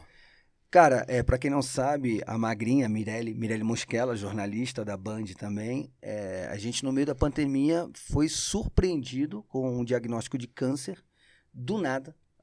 É uma doença silenciosa, traiçoeira, porque ela estava ótima, bem, cheia de vida, cheia de energia, fazendo crossfit. Ela também é de esporte, também se alimenta bem. Então era a coisa mais improvável na minha cabeça, era um dia ser surpreendido com esse tipo de notícia. Bom, no primeiro momento a gente fica sem chão, lógico. E aí a gente começa uma saga que durou praticamente um ano, que foi o tratamento, né? É um tratamento agressivo, onde ela teve que passar por uma cirurgia que não foi brincadeira, uma cirurgia que o pós também não foi brincadeira. Depois ela passa pelo, pela radioterapia e depois passa ainda por uma quimioterapia quimioterapia de cair cabelo, cair sobrancelha, e, porra, a Mirelle é uma mulher linda, vaidosa, e eu tenho certeza que ela também aprendeu muito. Agora, como ela lidou com tudo? Eu já era fã dela, mas agora, cara, eu tenho muita sorte de estar com uma mulher como a Mirelle, porque ela provou que ela é uma mina sensacional, a positividade, a coragem, e uma coisa que ela fez que até hoje eu falo, mano, ela é, ela é foda. Durante o tratamento, ela não quis contar pra ninguém. Ela, quando a gente soube a notícia, no primeiro momento a reação falou: não quero contar. E ela fez, tipo, ela ia trabalhar, ela ia apresentar. E, pô, amor, mas como é que você. Pô, tô sem cabelo, vou botar uma prótese. Pô, tô sem sobrancelha, vou botar micropigmentação. Tô sem cílio. O cílio caiu, eu nem sabia que o cílio caía. O cílio caía, ela tem os cílios bonitos, grandes. Botou cílio postiço pô, tava um pouco, assim, é, a quimioterapia, né, tem muito corticóide, ela tava inchada, né, muita retenção hídrica. Mano, e ela ia lá, apresentava, trabalhava, eu acompanhava ela, obviamente, em praticamente tudo. E, cara, e muita gente não percebeu. Algumas pessoas perceberam que tinha alguma coisa. Pô, a Mirelle tá diferente. Outras pessoas não perceberam. Só que ela foi registrando tudo. Tudo. O dia que caiu o cabelo, o dia que ela cortou, o dia que ela estava fazendo químio, o dia que ela isso, o dia que ela saiu da, da, da cirurgia com sonda, com. Registrou tudo. E aí ela falou para mim, na hora certa, eu tenho um propósito. Eu vou ajudar as pessoas que estão passando por isso. E dito e feito. Quando ela terminou o tratamento dela, em abril desse ano, foi quase um ano, né, nessa via sacra, mas como eu falei, com muita positividade, muita energia, ela encarou de frente, em nenhum momento ela se, se entregou, se sentiu derrotada foi muito corajosa. E aí a gente faz o exame de vigilância, que é o PET scan, os milhões de exames de sangue. Aí, graças a Deus, dá que ela tá limpa, que ela realmente Nossa. tá curada do câncer. E aí ela começa a botar nas redes sociais todo aquele conteúdo que ela fez no último ano, de uma, com a linguagem dela, mais leve, com trilha, ela edita, ela, ela gosta, né? Ela manda bem. E, mano, vocês não têm noção da quantidade de pessoas que hoje procuram a Mirelle, que estão passando por isso. E eu fico pensando, mano, se a gente tivesse tido uma Mirelle ano passado, tudo teria sido mais fácil. Porque você fica sem chão, cara. A gente tem uma prepotência, eu não sei o que acontece, que a gente acha que as coisas nunca vão acontecer com a gente. A coisa que a gente sempre ouve falar e é como se a gente tivesse a margem disso. E não, mano. a vida é assim, cara. Eu tô aprendendo que a vida não é feita só de coisas boas. E eu tive essa, essa paulada, mano. Eu fui parceiraço. E sou. E serei sempre. Ela vai poder contar comigo sempre. Independentemente disso ou qualquer outra situação. E hoje ela tá fazendo esse, esse propósito dela. Que chega a ser emocionante. Porque ela se via fazendo isso. Ela, quando ela fazia os vídeos lá atrás. Eu vou estar tá com cabelo, eu vou estar tá curada. Mas eu vou mostrar isso aqui do dia que eu tô careca. E ela se expôs. Ela mostrou sem melindres. E vocês não têm noção a quantidade de pessoas que ela tá ajudando, cara.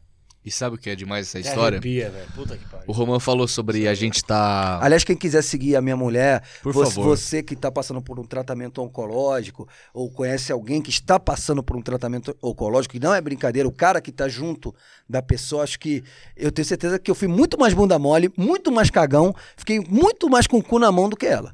Mas muito mais. É muito louco isso. Às vezes ela, ela tira um barato com a minha cara. Tipo, mano, é, eu falei por você. Eu, como assim? Aí uma vez eu perguntei pra ela, amor, e se fosse ao contrário? Aí ela desabou. Então é muito louco. Então você que de repente está passando com isso com, com seus pais, ou com sua mulher, ou com alguém, algum familiar, e quer seguir a Mirelle, ela tá botando um conteúdo muito bacana, arroba Mimosquela, M-I, Mosquela, M-O-S-C-H-E-L-L-A. Mimosquela. Não, só pra dizer que é, a gente, nesse quadro, a gente acaba se emocionando, né? E, por exemplo, no, no Chico, no Chico Garcia, falando sobre toda a recuperação dele, Da Covid, né? Quase morreu, velho. Eu sei. cara quase, morreu, eu sei, ficou, ficou a detalhes, né? De, de não poder Acabado estar de aqui, ser pai. de não poder estar tra- aqui celebrando a vida, Seria né? uma tragédia. E a gente acabou Deus se é mais. a gente acabou se emocionando como agora também. E aí eu lembro que você falou de tipo a, a gente ainda está numa pandemia, mas agora já com um percentual da população vacinada a ponto de a gente poder se encontrar todos com as doses já tomadas, a gente acredita na vacina. E, e cara, a gente tem a proximidade do tempo, dos tempos do resenha e a gente ficou tanto tempo sem se encontrar que a gente não conversou sobre coisas pessoais. Sim. Por exemplo, o meu namoro com, o Gabi, com a Gabi, que é fruto do resenha, Sim. a gente nunca conversou sobre isso. Sim. Esse perrengue da Mi, a gente acompanhou. A Gabi me mandava links, me mandava o, o story, tipo, olha isso que a Mi tá postando. A gente só acompanhou à distância. Então, poder estar aqui hoje, no nosso podcast, que a gente idealizou por tanto tempo, te recebendo e podendo conversar sobre a vida, no momento de pandemia com tantas mortes, pra estar aqui. É, é, é- é só te agradecer e celebrar a vida mesmo, tá Pô, ligado? É um isso, negócio acho que foda, sim. velho. Acho que a mensagem que fica aqui é a seguinte: pensar que um ano atrás eu tava passando por uma. Depois de oito anos na Bandeirantes, saindo de lá. É, Por mais que você vá para outra rádio, esteja feliz da vida, poxa, você ficou oito anos lá. Você tem amigos, você gosta das pessoas, você vai perder aquele seu dia a dia. É uma notícia Normal. triste. Né? Ah, mas você já tá empregado em outra rádio, você já, pô, você, na verdade eu não fiquei um dia desempregado, né? Tipo, eu- é que eu sempre, como sempre, muito ético. Então, a partir do momento que, que eu falei, bom, então é, eu tenho isso, tenho isso, então beleza, tá tudo certo, não tô fazendo mal a ninguém, não tô furando o olho de ninguém, então tô indo pra cá. Beleza, me- e cheguei muito seduzido pela Transamérica, de verdade. Mas isso não quita a notícia triste que é perder o convívio com a galera de um lugar que você frequenta há oito anos. Junto com isso, a notícia do diagnóstico da mim. E junto com isso, uma pandemia, que eu me sensibilizo. Por mais que é, não seja diretamente com um parente meu, mas eu tô vendo que as pessoas estão morrendo. Até porque você é grupo de risco, né? Eu, eu, eu- não, não, não, eu tenho histórico de atleta. Ai, Deus, muito bom.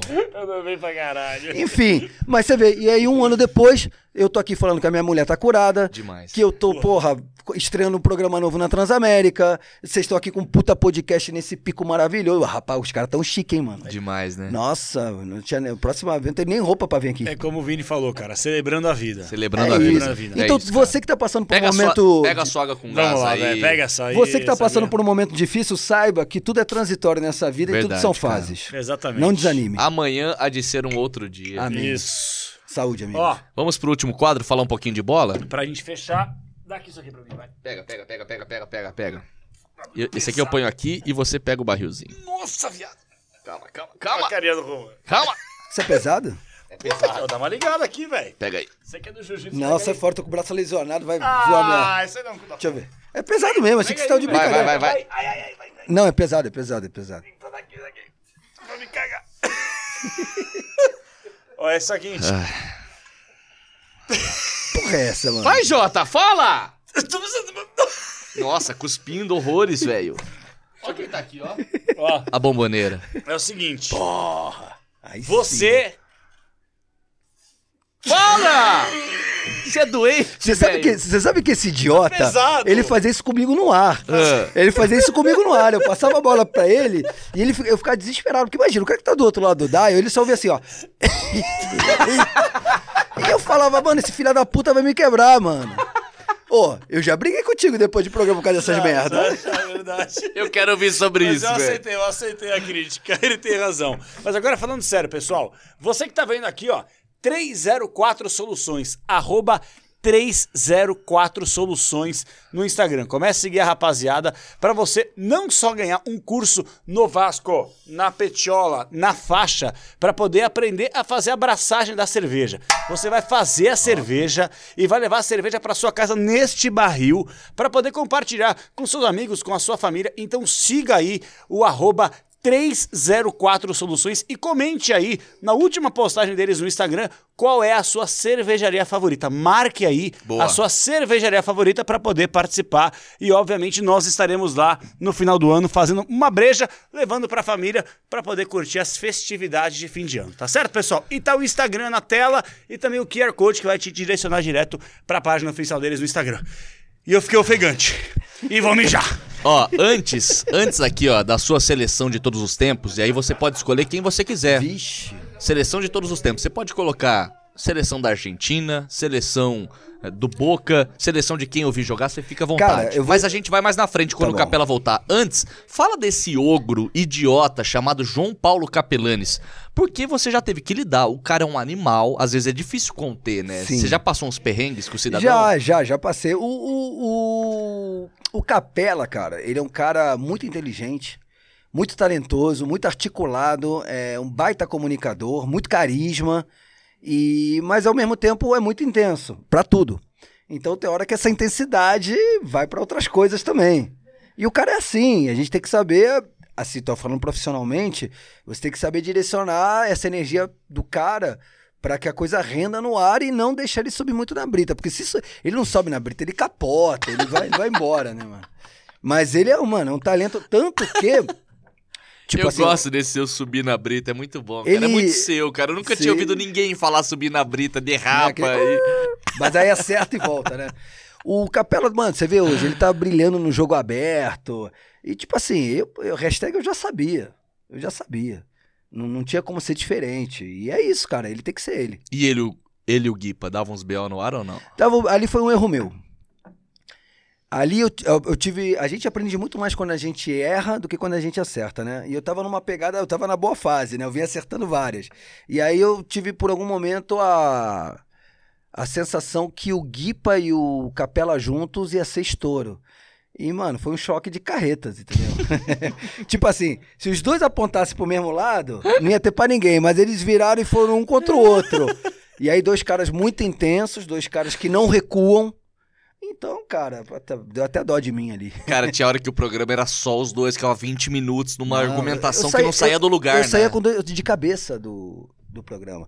E ali foi um erro meu, né? E ali foi- eu fiquei, eu fiquei assim, eu, eu fiquei meio triste porque eu acho que a gente perdeu uma boa oportunidade ali, a gente os três. Porque ali havia talento e, e capacidade de se fazer algo único. E aí a. Não sei se aí a questão. é, Eu gosto de falar com o cara aqui na minha frente, né? Não, não- o cara não tá aqui pra se defender. Mas aí eu não sei se é ego, não sei, mas enfim. Ou às vezes eu, como âncora, poderia ter sido um pouco mais firme, mas também não é muito meu, meu feitio. Mas às vezes a gente tem que ser, talvez tenha sido uma das lições que eu tirei disso.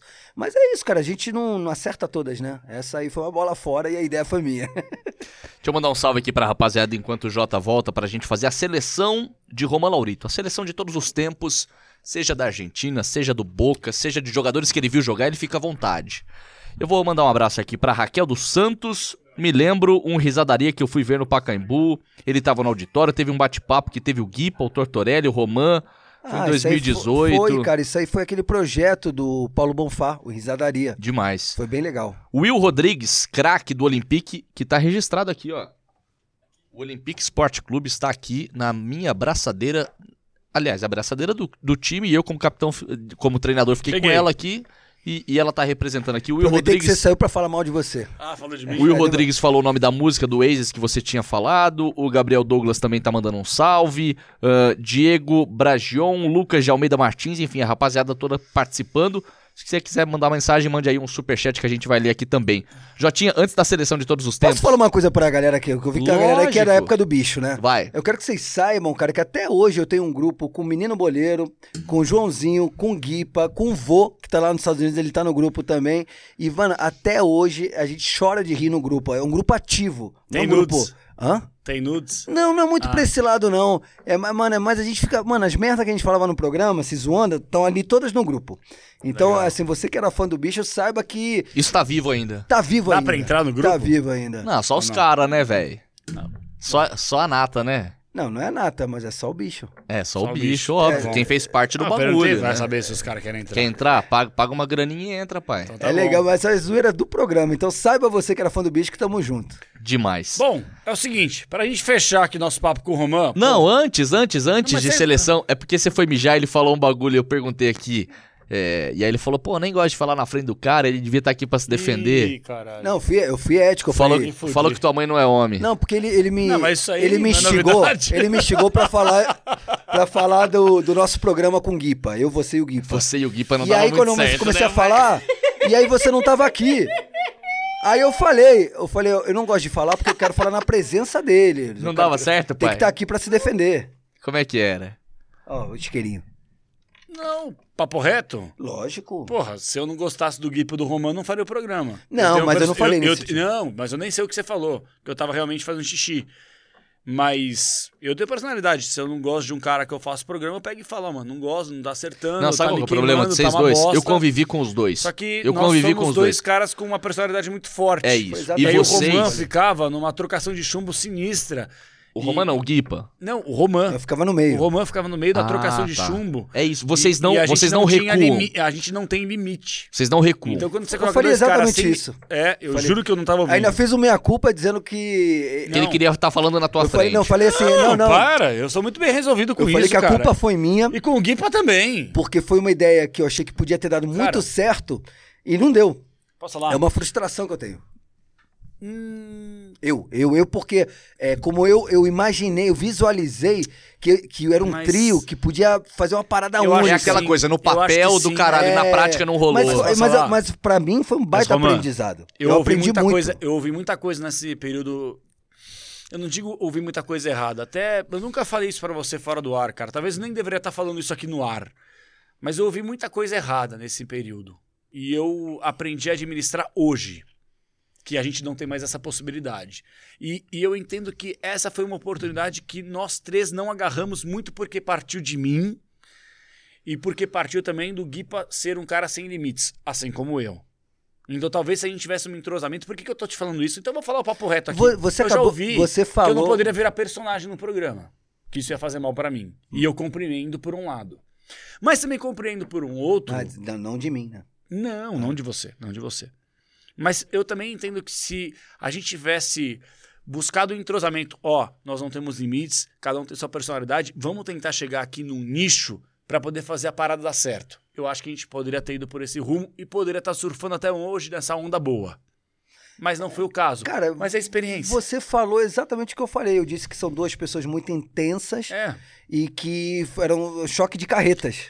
É, E eu acho que em alguns momentos até te desrespeitava como âncora. É, e aí É, eu. é uma opinião aí, minha. É, pode ser- tudo bem, Ah, desre- não. desrespeitava não no pessoal, assim, Não, mas como É no de não profissional. recuar, é de não recuar. Isso, Chega uma hora que você já tá há exato, 30 exato. minutos, um não vai mudar de Isso. ideia. E eu falei isso agora, quando você foi no banheiro, que ninguém recuava.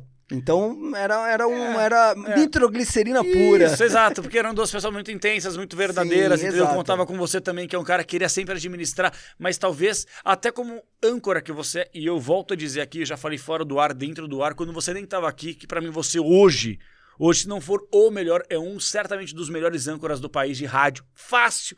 E eu acho que é um desperdício você só fazer rádio. Eu acho, até porque paga mal pra caralho. A grande verdade é essa aí. Não vou mentir. Rádio paga mal pra caralho. Pra quem não sabe, ai, eu quero falar no rádio, quero ser rico, se fudeu. É da hora, é Eu massa, eu- eu- mas. Gente, eu morreria no rádio. Rádio- eu eu ra- não faria televisão se eu pudesse fazer só rádio. Não, televisão é outra realidade de Agora eu valores. aprendi a fazer televisão, por exemplo, sou um cara apaixonado por fazer o jogo aberto. Se os caras Sim. me mandarem pra Marte pra fazer, eu vou. Pra Júpiter, pra morrer, a Mercúrio, calor, eu vou. Sim. Entendeu? Mas se o rádio pagasse bem e fizesse uma parada que, tipo, porra, você entendeu? Como que era o rádio na década de 80, até antes, 90, a partir do início dos anos 2000 começou a mudar demais. Enfim, não tô aqui pra cagar regra pra ninguém, que eu não tenho essa capacidade e muito menos interesse pra isso. Eu queria fechar aqui com o nosso quadro, pode ser? Só se for agora, e aí a sua irmã, Mariana Mas de Capelanes... novo, vai dormir também, ou vai fazer outra coisa com cabeça quadrada aí. Não estão não tão fazendo? Não, Estão assistindo Você, podcast, velho. Os caras estão casados há 12 anos e não tem um filho. Por falar nisso, cadê seu filho, velho? É verdade. Calma. Como calma? Você tá com Não, não, 72 não, não, anos, não. daqui a pouco dá B.O. Cara, é. Não, tudo, tudo ao seu tempo. Porra, mas... Porra, daqui a pouco estoura a data de Posso falar um validade. bagulho pra você, velho? Falar um bagulho pra você, na moral? Papo reto, que fecha em mim aqui. Vou falar um bagulho pra você, na moral. Se eu não for pai nas próximas semanas, depois de hoje, moleque, eu tô perdido. É mesmo? Que hoje eu dei uma cegada. Como é que foi? Mo- mo- mostra a mexida. Mostra a mexida. Imagina eu na cama, gordo desse tamanho, cara. Harryzinho bom de cama? Você ia comigo, né?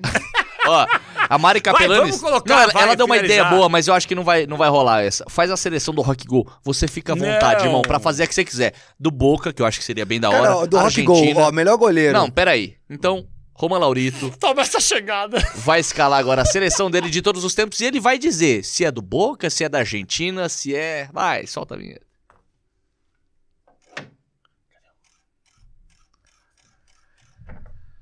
Roman Laurito. Soy Joe. Ó, o campinho tá aqui. Cara, eu quero ó, mudar essa vamos- seleção, eu quero mudar. Vamos, vamos botar os caras que ma- me marcaram assim. Eu, eu, eu fiz futebol na Transamérica também durante um ano. Fiz o papo de craque pro Rio de Janeiro, que a, o Rio de Janeiro, do- em um determinado momento, eles estavam sem equipe, e aí o Éder Luiz me convidou para fazer o papo de craque e fiquei um ano. Porém, agora voltou pro Rio de Janeiro a transmissão do papo de craque e eu me afastei completamente do futebol. Acho que como me- meus últimos, sei lá, 10 anos eu fiquei só futebol, futebol, futebol. Agora eu dei, tirei o pé total, tô dando uma higienizada. Então, é, vou aqui em cima de ícones que marcaram a minha memória futebolística, incluindo aí Argentina, Rio de Janeiro, seleção. Você quer falar? Boca. Eu queria que você falasse sobre o Boca. Nós não falamos essa resenha Boca. até agora do Boca. Primeiro, bem curto também, porque, né? Porque Boca, e se você falasse aqui a sua seleção dos todos os tempos, você fica à vontade pra falar quem você quiser. Até porque eu sou um torcedor da Argentina e não tô nem aí também. Não, cada um torce pra quem quiser, eu né? torço pra Esse- Argentina esse- mesmo. Esse se debate aí essa mim é. CBF aí, desgraçada. Esse debate aí é Do muito. inferno, tô de saco cheio desses caras aí. Cara, é. O, cara, quando eu morava na Argentina, né? Criança, o Boca, como até hoje, o Maradona jogava no Boca. Então eu, criança, quem era meu ídolo? Maradona. Onde é que ele jogava? No Boca. Então eu até cheguei a pegar um pouquinho dele, o finalzinho dele no Argentino Júniors. Mas. Por é, que você não foi de River e foi de Boca? Nossa, Puta, piadão, hein? Nossa, horrível, cara. Puta merda, cara. Deixa o cara falar, velho. Vai, Romanzinho, por favor, velho. Então, por exemplo, na- naquela. Eu era moleque, porra, eu era o goleiro do Boca, o Gatti, Hugo Gatti. Não, que jogava com aquela faixa. Não, isso é agora. Tá bom. Deixa o cara falar, você Ah, vai dar desculpa, pitaco em desculpa. todas Vai, as tá seleções, é o velho. Gatti? Hugo Gatti, ele, ele louco Gatti, não? Aquele da, da faixa, cabeludo, porra, marcou pra caramba. Mas aí, por exemplo, eu vou morar no Rio, e eu, eu, eu simpatizei muito com o Flamengo, eu ia no Maraca ver o Flamengo. Só que eu sou da época do Zico, então pra mim, por exemplo, lateral, falar em lateral, eu vou lembrar do Leandro. Da hora. Peixe frito. Leandro, porra, Leandro era foda. É, no universo do Boca, é, caras que realmente marcaram, assim, a minha, meu imaginário do que é o Boca Juniors, além do Gatti e, o- e do Maradona, aliás, eu boto acima do Maradona no Boca, é o Riquelme. Pra mim, o Riquelme no Boca é, tá acima do Maradona.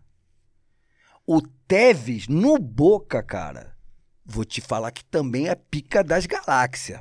Pica das galáxias. Brabo. Pica das galáxias. Gol em clássico, provocação. Aí beleza, aí você tem uma outra prateleira onde tá o esqueloto, é, pelo menos da, da galera assim da... Seu time. Vai, quero ver. Goleiro. Ah, que Você quer que eu monte de 1 a 11? Agora. Não, não tenho nem conhecimento pra isso. Não, não, Não, não. claro que é a tenho. tua, te- é a tua seleção. de todos os tempos. Você pode ser do misturar Boca brasileiro, fora, isso. Leandro com a Bondanzieri, Então, com o Riquelme. mano, Goleiro, vai. Tipo assim, o, o Gatti marcou minha infância, mas o Fidjol era foda, apesar dele ser, enfim... não gosto nem de falar o nome do time do cara. Mas na seleção argentina ele foi bem demais. Muito. Então vamos lá, os goleiros pra mim que me marcaram foi o Fidjol e o, e o Gatti. Tá. Lateral direito, o, o Leandro. Tá. Puta, agora eu não sei. Quem pode ser ali atrás? Passarela. Que me, que me marcou. Passarela marcou. Que eu peguei um bode do Passarela depois, quando ele virou treinador. Ele que começou com aquela babaquice de cortar o cabelo de todo mundo. O Redondo. O Redondo, mano. Teve que raspar o cabelo. Redondo né? tá, né? Sim. Redondo Você não foi a Ayala primeiro? Hum, Puta aí, o Ayala é foda Ayala também. era A foda. Ayala era foda. Aliás, já, já começou. Não, bola. já começou errado que você citou dois goleiros aí, irmão. Escala a tua seleção, pai. Vai, é tá bom, vai, difícil. vou de Redondo, próximo. Não, não, goleiro. Já, Gatti. Gatti, tá. Leandro. Leandro. é, Redondo e a Ayala. Mas, mano, é foda. Quem mais pode ser agora na esquerda? Que me marcou de Sorin. verdade. Sorin, bem lembrado. Sorin, brabíssimo. Brabíssimo, Sorin. Eu sou fã. é, eu, vou, no Sorin. Mas é, Roberto Carlos era foda, hein? Nossa. Roberto, Mas jogou muito mais bola que o Sorin. Mas muito bola. Roberto Carlos, eu sou fã do Roberto. Mano, aquela, é, todo mundo lembra do canhão, né? Daquele golaço que ele fez. Mas sabe o que eu ficava maluco com ele? As viradas de jogo. Ele, mano, É. ele metia uma. Mano, ele daqui, ele virava pro cara que tava aqui, velho. Uma força, né? Uma mano, precisão. E, não, e, o ca... e no pé do cara. Roberto não existia. A bola demorava pra chegar. Era... Não teve igual, velho. Ah, o Newton Santos. Tudo bem, gente. Roberto Carlos. É, mas Não, aí enfim, é, é minha- o que eu vi, ó, próximo. Meio Posso campo, dar uma vai. sugestão? Claro. Desculpa aqui, eu sei que a seleção é dele, mas tem um cara que. Pra mim, eu dou pitaco em tudo. Eu sou, eu sou um escroto, foda-se. A seleção é dele, mas é o pitaco. Batalha. Ah, Caralho, eu adorava aquele combate dele com o Bonanotti. Até os Sim, caras da publicidade sim. da Argentina faziam assim. Não, quando tinha o clássico, colocava Batalha, que Sim, vai sim. ser o, o pesadelo do Bonanotti que batia, que era o Sim, jogador do. River. Era da hora demais, sim, sim. Mas não, não coloco, não. Quem mais? Então vai tomar no cu. Beleza. Não, redondo, meio campo. Você já Redondo. puxou ele pra zaga. Sim, você tá bom. puxou ele pra Redondo, zaga. redondo, monstro e um gato. Gato, gato. Redondo bonito. gato. Redondo bonito. Bonito. Bonito. Eu gosto do redondo. Eu perdi Cara, indo ali pra frente, cara, ó, te- é, eu gosto sempre muito daquela do 10 e do 9, né? Você sabe um 10 e 9 que era foda? Era o Riquelme. E o Palermo? Palermo, brabo. Mano. O maior artilheiro da história do Boca. Você vai colocar o Palácio, certeza também, né? É, o, o- porque o que acontece? O Palermo, que ele ficou muito estigmatizado pelo, pelos pênaltis que ele Três perdeu. pênaltis contra a Colômbia. E os caras não têm ideia do que. Bom, o, o Palermo ele deu uma classificação para a seleção argentina. Depois de um cruzamento dia de chuva contra o, contra o Uruguai. Você lembra disso? Lógico. O Palermo é zica, tio. Não, o Palermo é piada. zica. Jogava demais. Riquelme, eu já falei. Canija também eu não tenho como ignorar. E aí o 10 pra mim é, é o Maradona com o Canija.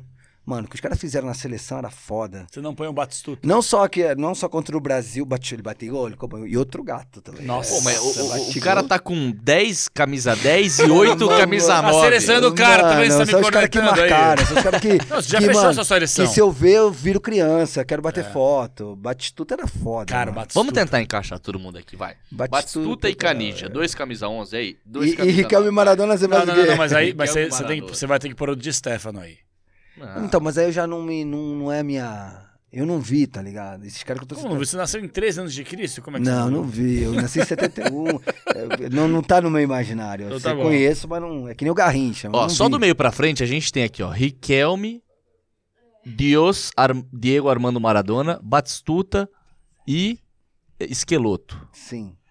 E aí aqui você tá. tem Redondo. Meu Deus, é muito cara bom. Leandro. Leandro aqui na direita, Fidiol. Tirei o Sorinho pra botar o Roberto Carlos. É, Meu Deus, que seleção, cara. sinistra. São os caras que estão no meu imaginário, assim, que eu, mano, eu pagava um pau e se eu ver, eu falo, mano, quero uma Vira criança, né? Vira Tem criança. um, tem um jornalista que eu acho que foi o Lioi, eu acho, que é da CBN, que falou o seguinte: ele estava uma vez num táxi e ele estava conversando com o taxista sobre Maradona e Messi.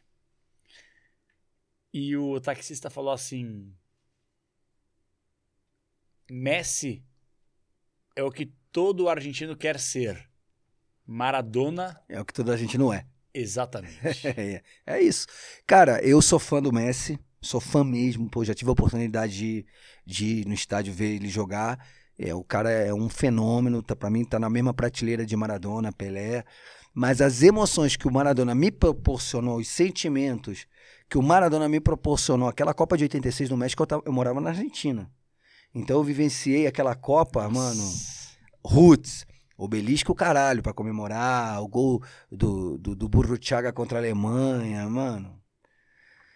E o Messi, por mais que ele já tenha me dado várias alegrias, e ainda acredito que ele pode me dar maior, eu acho que ele, ele ainda pode ganhar uma Copa com a Argentina, mas se eu for ver o impacto de emocional do Maradona, tá aqui, o Messi tá aqui, cara. Não, não dá nem pra, não dá nem pra começar uma comparação. O que o Maradona fez na Copa de 86, o Maradona fazia uma parada que o Messi não faz, que o Maradona falava assim, eu resolvo. Tava tudo ruim, eu vou resolver. E ele pegava a bola no meio de campo e fazia o gol. O Messi não faz isso, cara. O Messi tem jogo que ele tá apagado. Eu não lembro de um jogo do Maradona apagado. Aliás, tem uma. Eu lembro do Maradona série, não viu? conseguir jogar porque de tanto que ele apanhava. Mano, eu nunca falei o Maradona jogou mal. Eu sempre falava assim, puta, cara, apanhou demais hoje, não deixaram o cara jogar. Você tem Amazon Prime ou não? Devo ter, É, devo no, ter. é 9,90. A no magri- BTV, a magrinha, vale a a pena. magrinha Já que era, gosta, a magrinha Vale que a gosta. pena. É. Eu, eu tenho Tenho, BTV. Eu tenho, eu tenho tudo. Eu tenho Eu vou- eu Globoplay, vou tenho fazer. Amazon, tenho Netflix. net. Vou fazer a propaganda mesmo. BTV. Foge dessas Claro, Net, Sky. Vale a pena. Vai na Santa Efigênia. O bagulho é classe E. O bagulho é classe E, não. Classe Parabéns, A. Zine. Ó, vale a pena, mas no Amazon Prime, que vale a pena também, e eu A pago. série do Maradona. série do Maradona, cinco episódios, tá espetacular. Então, eu quero ver pra ver cara. qual que é, porque eu comecei Da a ver. hora, o Megali me falou, vai ver a do. Tevez, vai ver a do Tevez. Não, Foi Fuerta Parte. Não, uma Te-. Ah, Tevez é não horrível. Tevez é não horrível. A do. Maradona, a do Maradona tá muito melhor. ruim. Quando eu vi o bandido lá com tatuagem de rena, tipo malhação, Ah, bagulho. Não, Pô, mas a do Tevez é ruim. A do Tevez é ruim. Posso fazer uma A pergunta do pra Maradona tá ótima. Posso dar uma pergunta pra você? Diga. Posso sentar no seu colo? eu quero tomar um mata-leão. Você um consegue me apagar? no Eu quero realmente tomar um Não, eu não vou te Não- apagar. Não, precisa me apagar, Eu mas prome- só não, me eu- dá é, a tá, trincada, não, só pra eu eu- sentir tá, qualquer... pra você, Tá bom, você vai sentir. Pra gente fechar nossa live. Você vai sentir o, o poder do jiu-jitsu. Boa. Tá, Só, ó. pra, só pra gente encerrar aqui, ó, nessa câmera. Não, dos dois aqui. ó, Não, fica aqui. O Romanzinho vem aqui, a gente encerra aqui. Ah, então vem, você Romanzinho. dando- Vem, Roman. E eu Pode tirar. com a bandeira Pode tirar seu Argentina. fone. Aliás, ó, tem um superchat aqui, dois. Playvox BR mandando o seguinte: duas perguntas. Um, a Argentina ganhou roubado em 78, é Não a ganhou. pergunta. E a outra, o Palmeiras tem Mundial? Rapidinho. É, 78, eu, eu, eu lembro dessa Copa. E, cara, eu não tenho muito o que falar. Que Se- roubado o quê? Para. Foi roubado ou não? Eu, tipo, eu tinha sete anos, né? E eu, eu entendo a, a conjuntura, né? Da ditadura, da importância naquele momento. Mas, assim, eu, eu vivenciei aquela Copa como se a gente realmente venceu ela na bola, no futebol. Vale lembrar que a Argentina e o Brasil se enfrentaram nessa Copa. E o jogo foi. O quê? É a do Canidia, né? É o do Canidia. Não, não, essa é 90. É, do- é 90, verdade. A Argentina ganhou. 78, 78. Verdade. 78.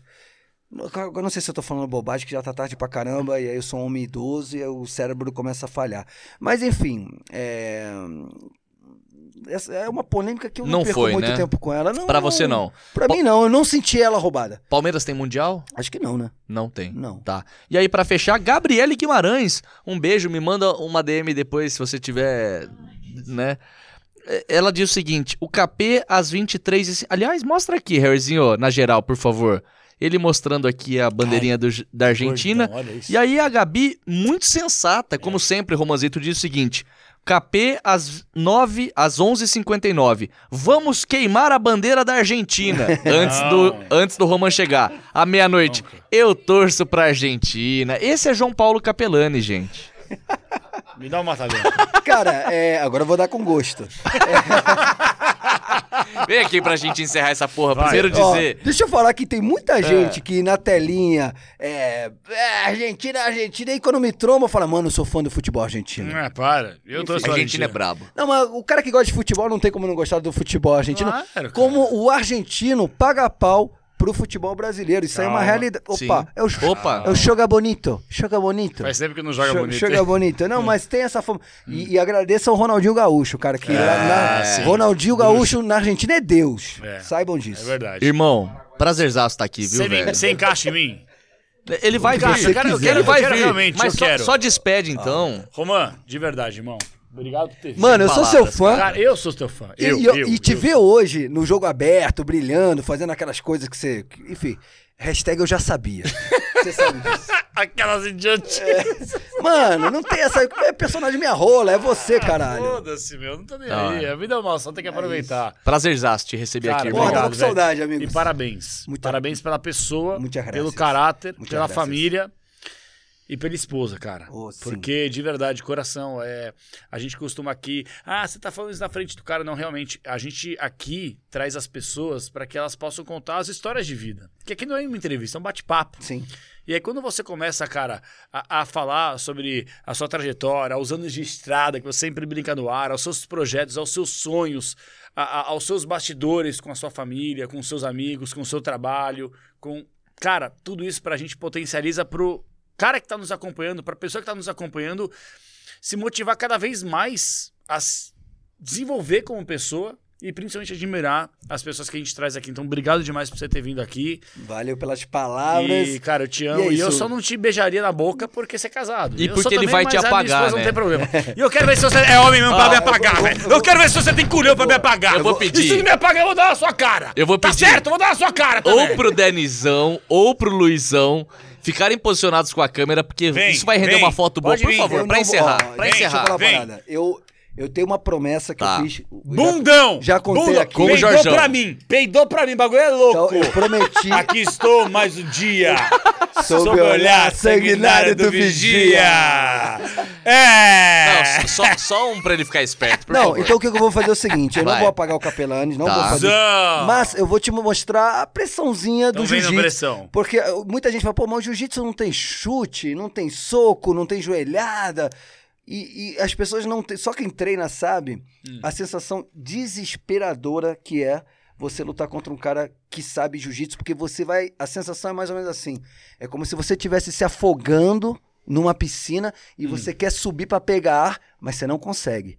É uma sensação, é uma mistura de claustrofobia, que você vai tomar um amasso de uma com um, um encaixe e um, e um ajuste que só vai mexer seu olhinho e no meio desse desespero claustrofóbico você vai poder ou ser estrangulado ou ter alguma articulação quebrada. Quero ver. Eu tô gostando ver, Armlock, velho. todo aquele Vai. o armlock, você Pode vir quebra a articulação do cotovelo. Vem, pai. Vem com a faca Loki. Pra encerrar, por favor. Pode vir com a Pode tirar o. Loki. Eu só vou. Ó, deixa eu falar aqui. Essa aqui é a minha? É, deixa eu falar, é. ó. Câmera 1, Eu- câmera 2, câmera um, câmera câmera 3, dois, câmera câmera 3, câmera três, pá.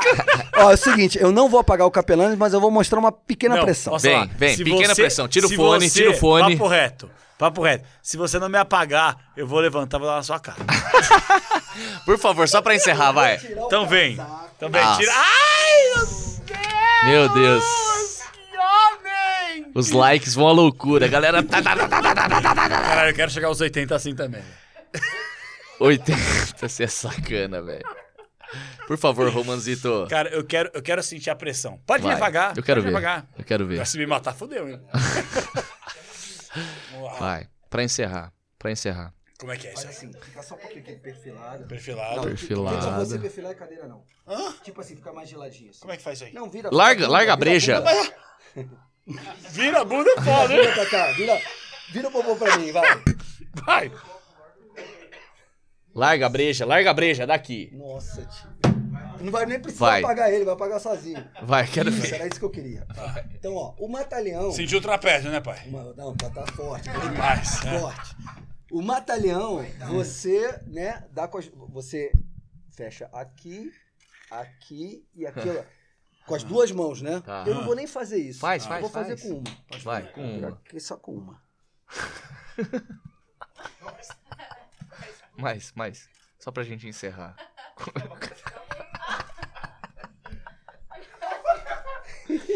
Não apagou, não apagou que eu conheço. Mas, mas deu uma pressão. Caralho, Ai, velho. Não- Gente, ah, nem foi tudo isso. Galera, papo reto. Mais um pouquinho, vai. Juro por Deus. Não, ele deu uma, deu uma, deu uma beijadinha. Apaga ele, por fica aqui. favor. Peraí, peraí, peraí, fica aqui. Galera, papo reto. Apaga ele, por Fiquei favor. zoado velho. mesmo. Fiquei... Você deu uma sonhadinha? Não, falar uma coisa pra você? Não, não, fica aqui. Você também fica com o braço meio articulado? Meio formigando, né? Isso. É lógico. E de novo. Vai, mais uma. Vai. Apaga ele, por favor, cara. Vai. Pra gente encerrar, vai. Eu fiz só com um. Pra ele dormir, pra ele dormir. Dorme bem dormido. Juan Pablo muito Capelanes. Capelanes, bem dormido, bem dormido. Romazito, Calma. do- leva ele pra casa. Caralho! Eu apertei, mano. Eu apertei. Viado, nunca passei por isso na minha vida. Vai, três, pra pedir música no Fantástico. Não, não, não. Não, não, não, tá bom. Tá tá ótimo. Argentina. Então vamos encerrar com essa câmera, com essa câmera, Romazito, sem palavras. Meu. Jesus Cristo, velho. A Meu segunda Deus, foi, velho. hein? A segunda foi. Gostei. Posso lamber? Deu um barato? Deu um barato? Mano, juro, nunca tinha os braços adormecidos assim. A segunda eu apertei. É. Irmão, sem palavras, velho. Sem palavras. Nossa, tá até aqui o negocinho. Galera, posso Estourou falar? a corrente Não, não, do não, cara, é, velho. É imã, é. Hoje vou vomitar. Agora posso falar um negócio? O, o Capela é um cara forte, velho. Tem É? gente que por muito menos já. É? Já foi bem pra caralho. Eu, eu vou. Pera aí, então. Pera aí. Obrigado, irmão. Eu, eu vou ao banheiro, eu quero que você faça isso em mim também. Não Não, não, não, não. Acabou a live já. Não, não, já acabou a live. Eu quero que. Mano, agora, agora virou bagunça. Mano, sério mesmo. Eu tive os braços adormecidos. Então, como é que. Tá, tá aqui, tá rolando? Não, tá fora do ar. Que eu tô, tô sem. Não, tá no ar. Ó, traíra do caralho. Ó, é, como é que funciona? Quando você estrangula alguém no jiu-jitsu, a pessoa, é o que a gente fala, bota pra dormir. O cara apaga. Num primeiro momento ele apaga. Se você não tiver a consciência de soltar, você continuar dando pressão, quando o cara voltar, ele pode voltar com sequelas, porque o cérebro ficou muito tempo sem sangue. Fica sem ar. É, sem ar e. Porque assim, dependendo de onde você apertar, você corta a passagem do sangue e do oxigênio. Então, o cara pode voltar com sequela. E se você não largar, o cara vem a óbito. Você podia ter me matado. Se, se eu não. O segundo que eu fiz certinho, Mano, você apertou forte o segundo. apertei, apertei. Não, mas o primeiro eu senti o, braço tive uma adormecendo. pressão- o segundo eu fui dando aos pouquinhos. Fui dando ah, uma pressão. Não, o segundo, o segundo, o eu segundo senti, não. o segundo eu perdi o sentido. Não, o segundo eu apertei.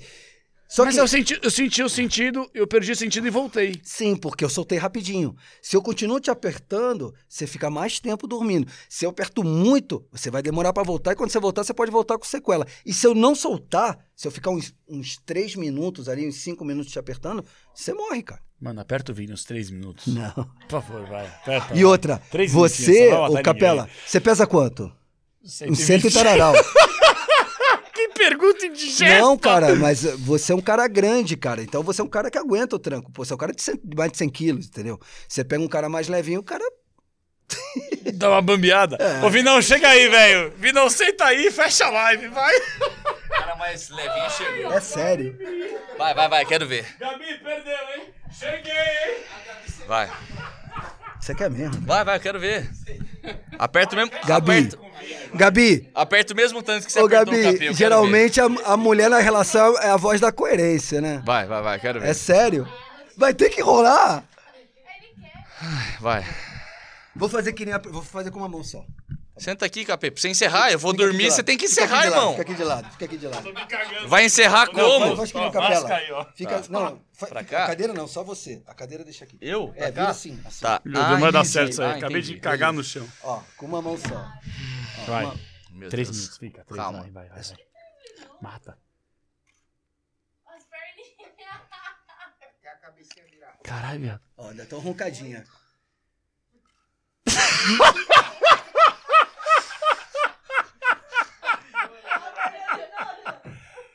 Formigou, pai? Fiquei sem respirar. Vocês estão de brincadeira comigo. Ele deu uma roncadinha. Brincadeira idiota, Sem meu Deus respirar, do céu! O convidado quase mata os caras do podcast. Mano, é porque vocês são meus amigos, senão eu não que faria da isso. hora, velho. Posso dar uma em você também? não vou soltar nunca. Mano, a ideia é jamais deixar chegar aqui, né? Ô, Mazinho, valeu por ter vindo, irmão. Que honra. A cara. segunda que eu dei no Cara. Capelani, só pra você ver. Não, Então vai, eu não vou, não continua. vou te. Mas, ó, a segunda, eu fui que fiz só uma. Pelo A amor de Deus, eu vou uma, é uma onda, mas assim, ó. Ai. Ai. Que da hora, velho. É zoado, né, mano? Eu fiquei sem respirar, cara. Eu sei, cara, você deu uma roncadinha. Ô, Mazinho, que honra, irmão, você ter vindo, velho. Ai, Obrigado Romano, de coração, acaba, agora velho. quando me perguntaram, Romano, você já pagou alguém já? O Capela e o Vini. Gente, Cara, eu acho que a gente volta segunda que vem. Eu espero. Só de não ter morrido eu já Não volto ter uma feliz pra casa. sequela voltando pra casa. Gente, Romã, de coração, irmão, vem, vem, vem. Que homem maravilhoso. Ah, que delícia! Gente, Valeu, galera. a gente volta na segunda-feira que vem. Romã Laurito, que estará, por sinal, no nosso podcast, na íntegra do nosso canal. Tem o nosso canal de cortes também, com toda a nossa rapaziada que participa com a gente. O cara falou, Capela tá gordão. O Léo Santos mandou, Gabriel Douglas, Almir Gonçalves de Oliveira, Vinícius Brito, Cláudia Rosana, Léo Santos. O Gabi também mandou, Ferdinando 2703 pra cá, Marco Van. O canal está sensacional, valeu, Marcão, Neto Tuba. O nosso querido! Léo, hashtag Volta Bicho, Rodrigo Valois, saudades do Agora o Bicho vai pegar. Rodrigo Valois mandou de novo pra cá. O Renan 00, Mariana Capelanes, minha irmã, Jefferson André, William Rodrigues, Isaac Bordini, Pode falar, Guga, pode falar Diego quer falar. Rosa Brolo. Lucas de Andrade Martins, Mariana, né? toda a É. rapaziada. Mariana, você pediu, eu cumpri, hein? Botei pra dormir, hein? Caralho, nunca passei por isso. Fiquei sem inspirar, cara. É. Ele- Posso dar você você deu uma roncadinha. Você, você não tem força. A gente, não- na gíria do jiu-jitsu, a gente fala da motoquinha, né? Nossa, cara. que zoada.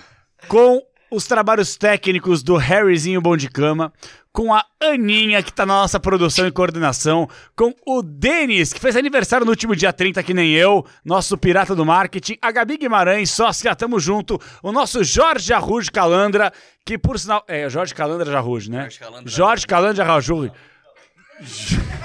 Jorgeão, de estrada, que é o nosso CEO, e o Luizão, o melhor fotógrafo, arroba Luiz... MC. MC Belato? É o MC Livinho. MC? Arroba. Não. É. Arroba.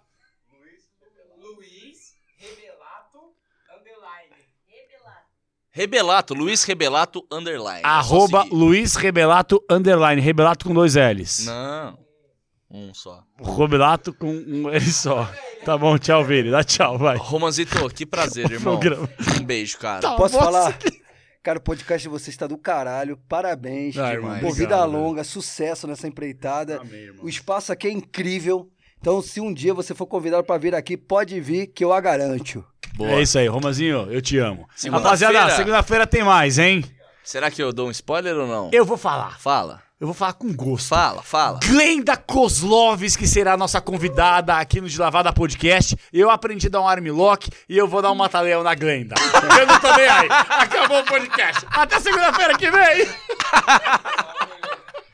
Eu vou dar um mata-leão na Glenda, cara. Eu vou dar- Quero mais ir, pode deixar.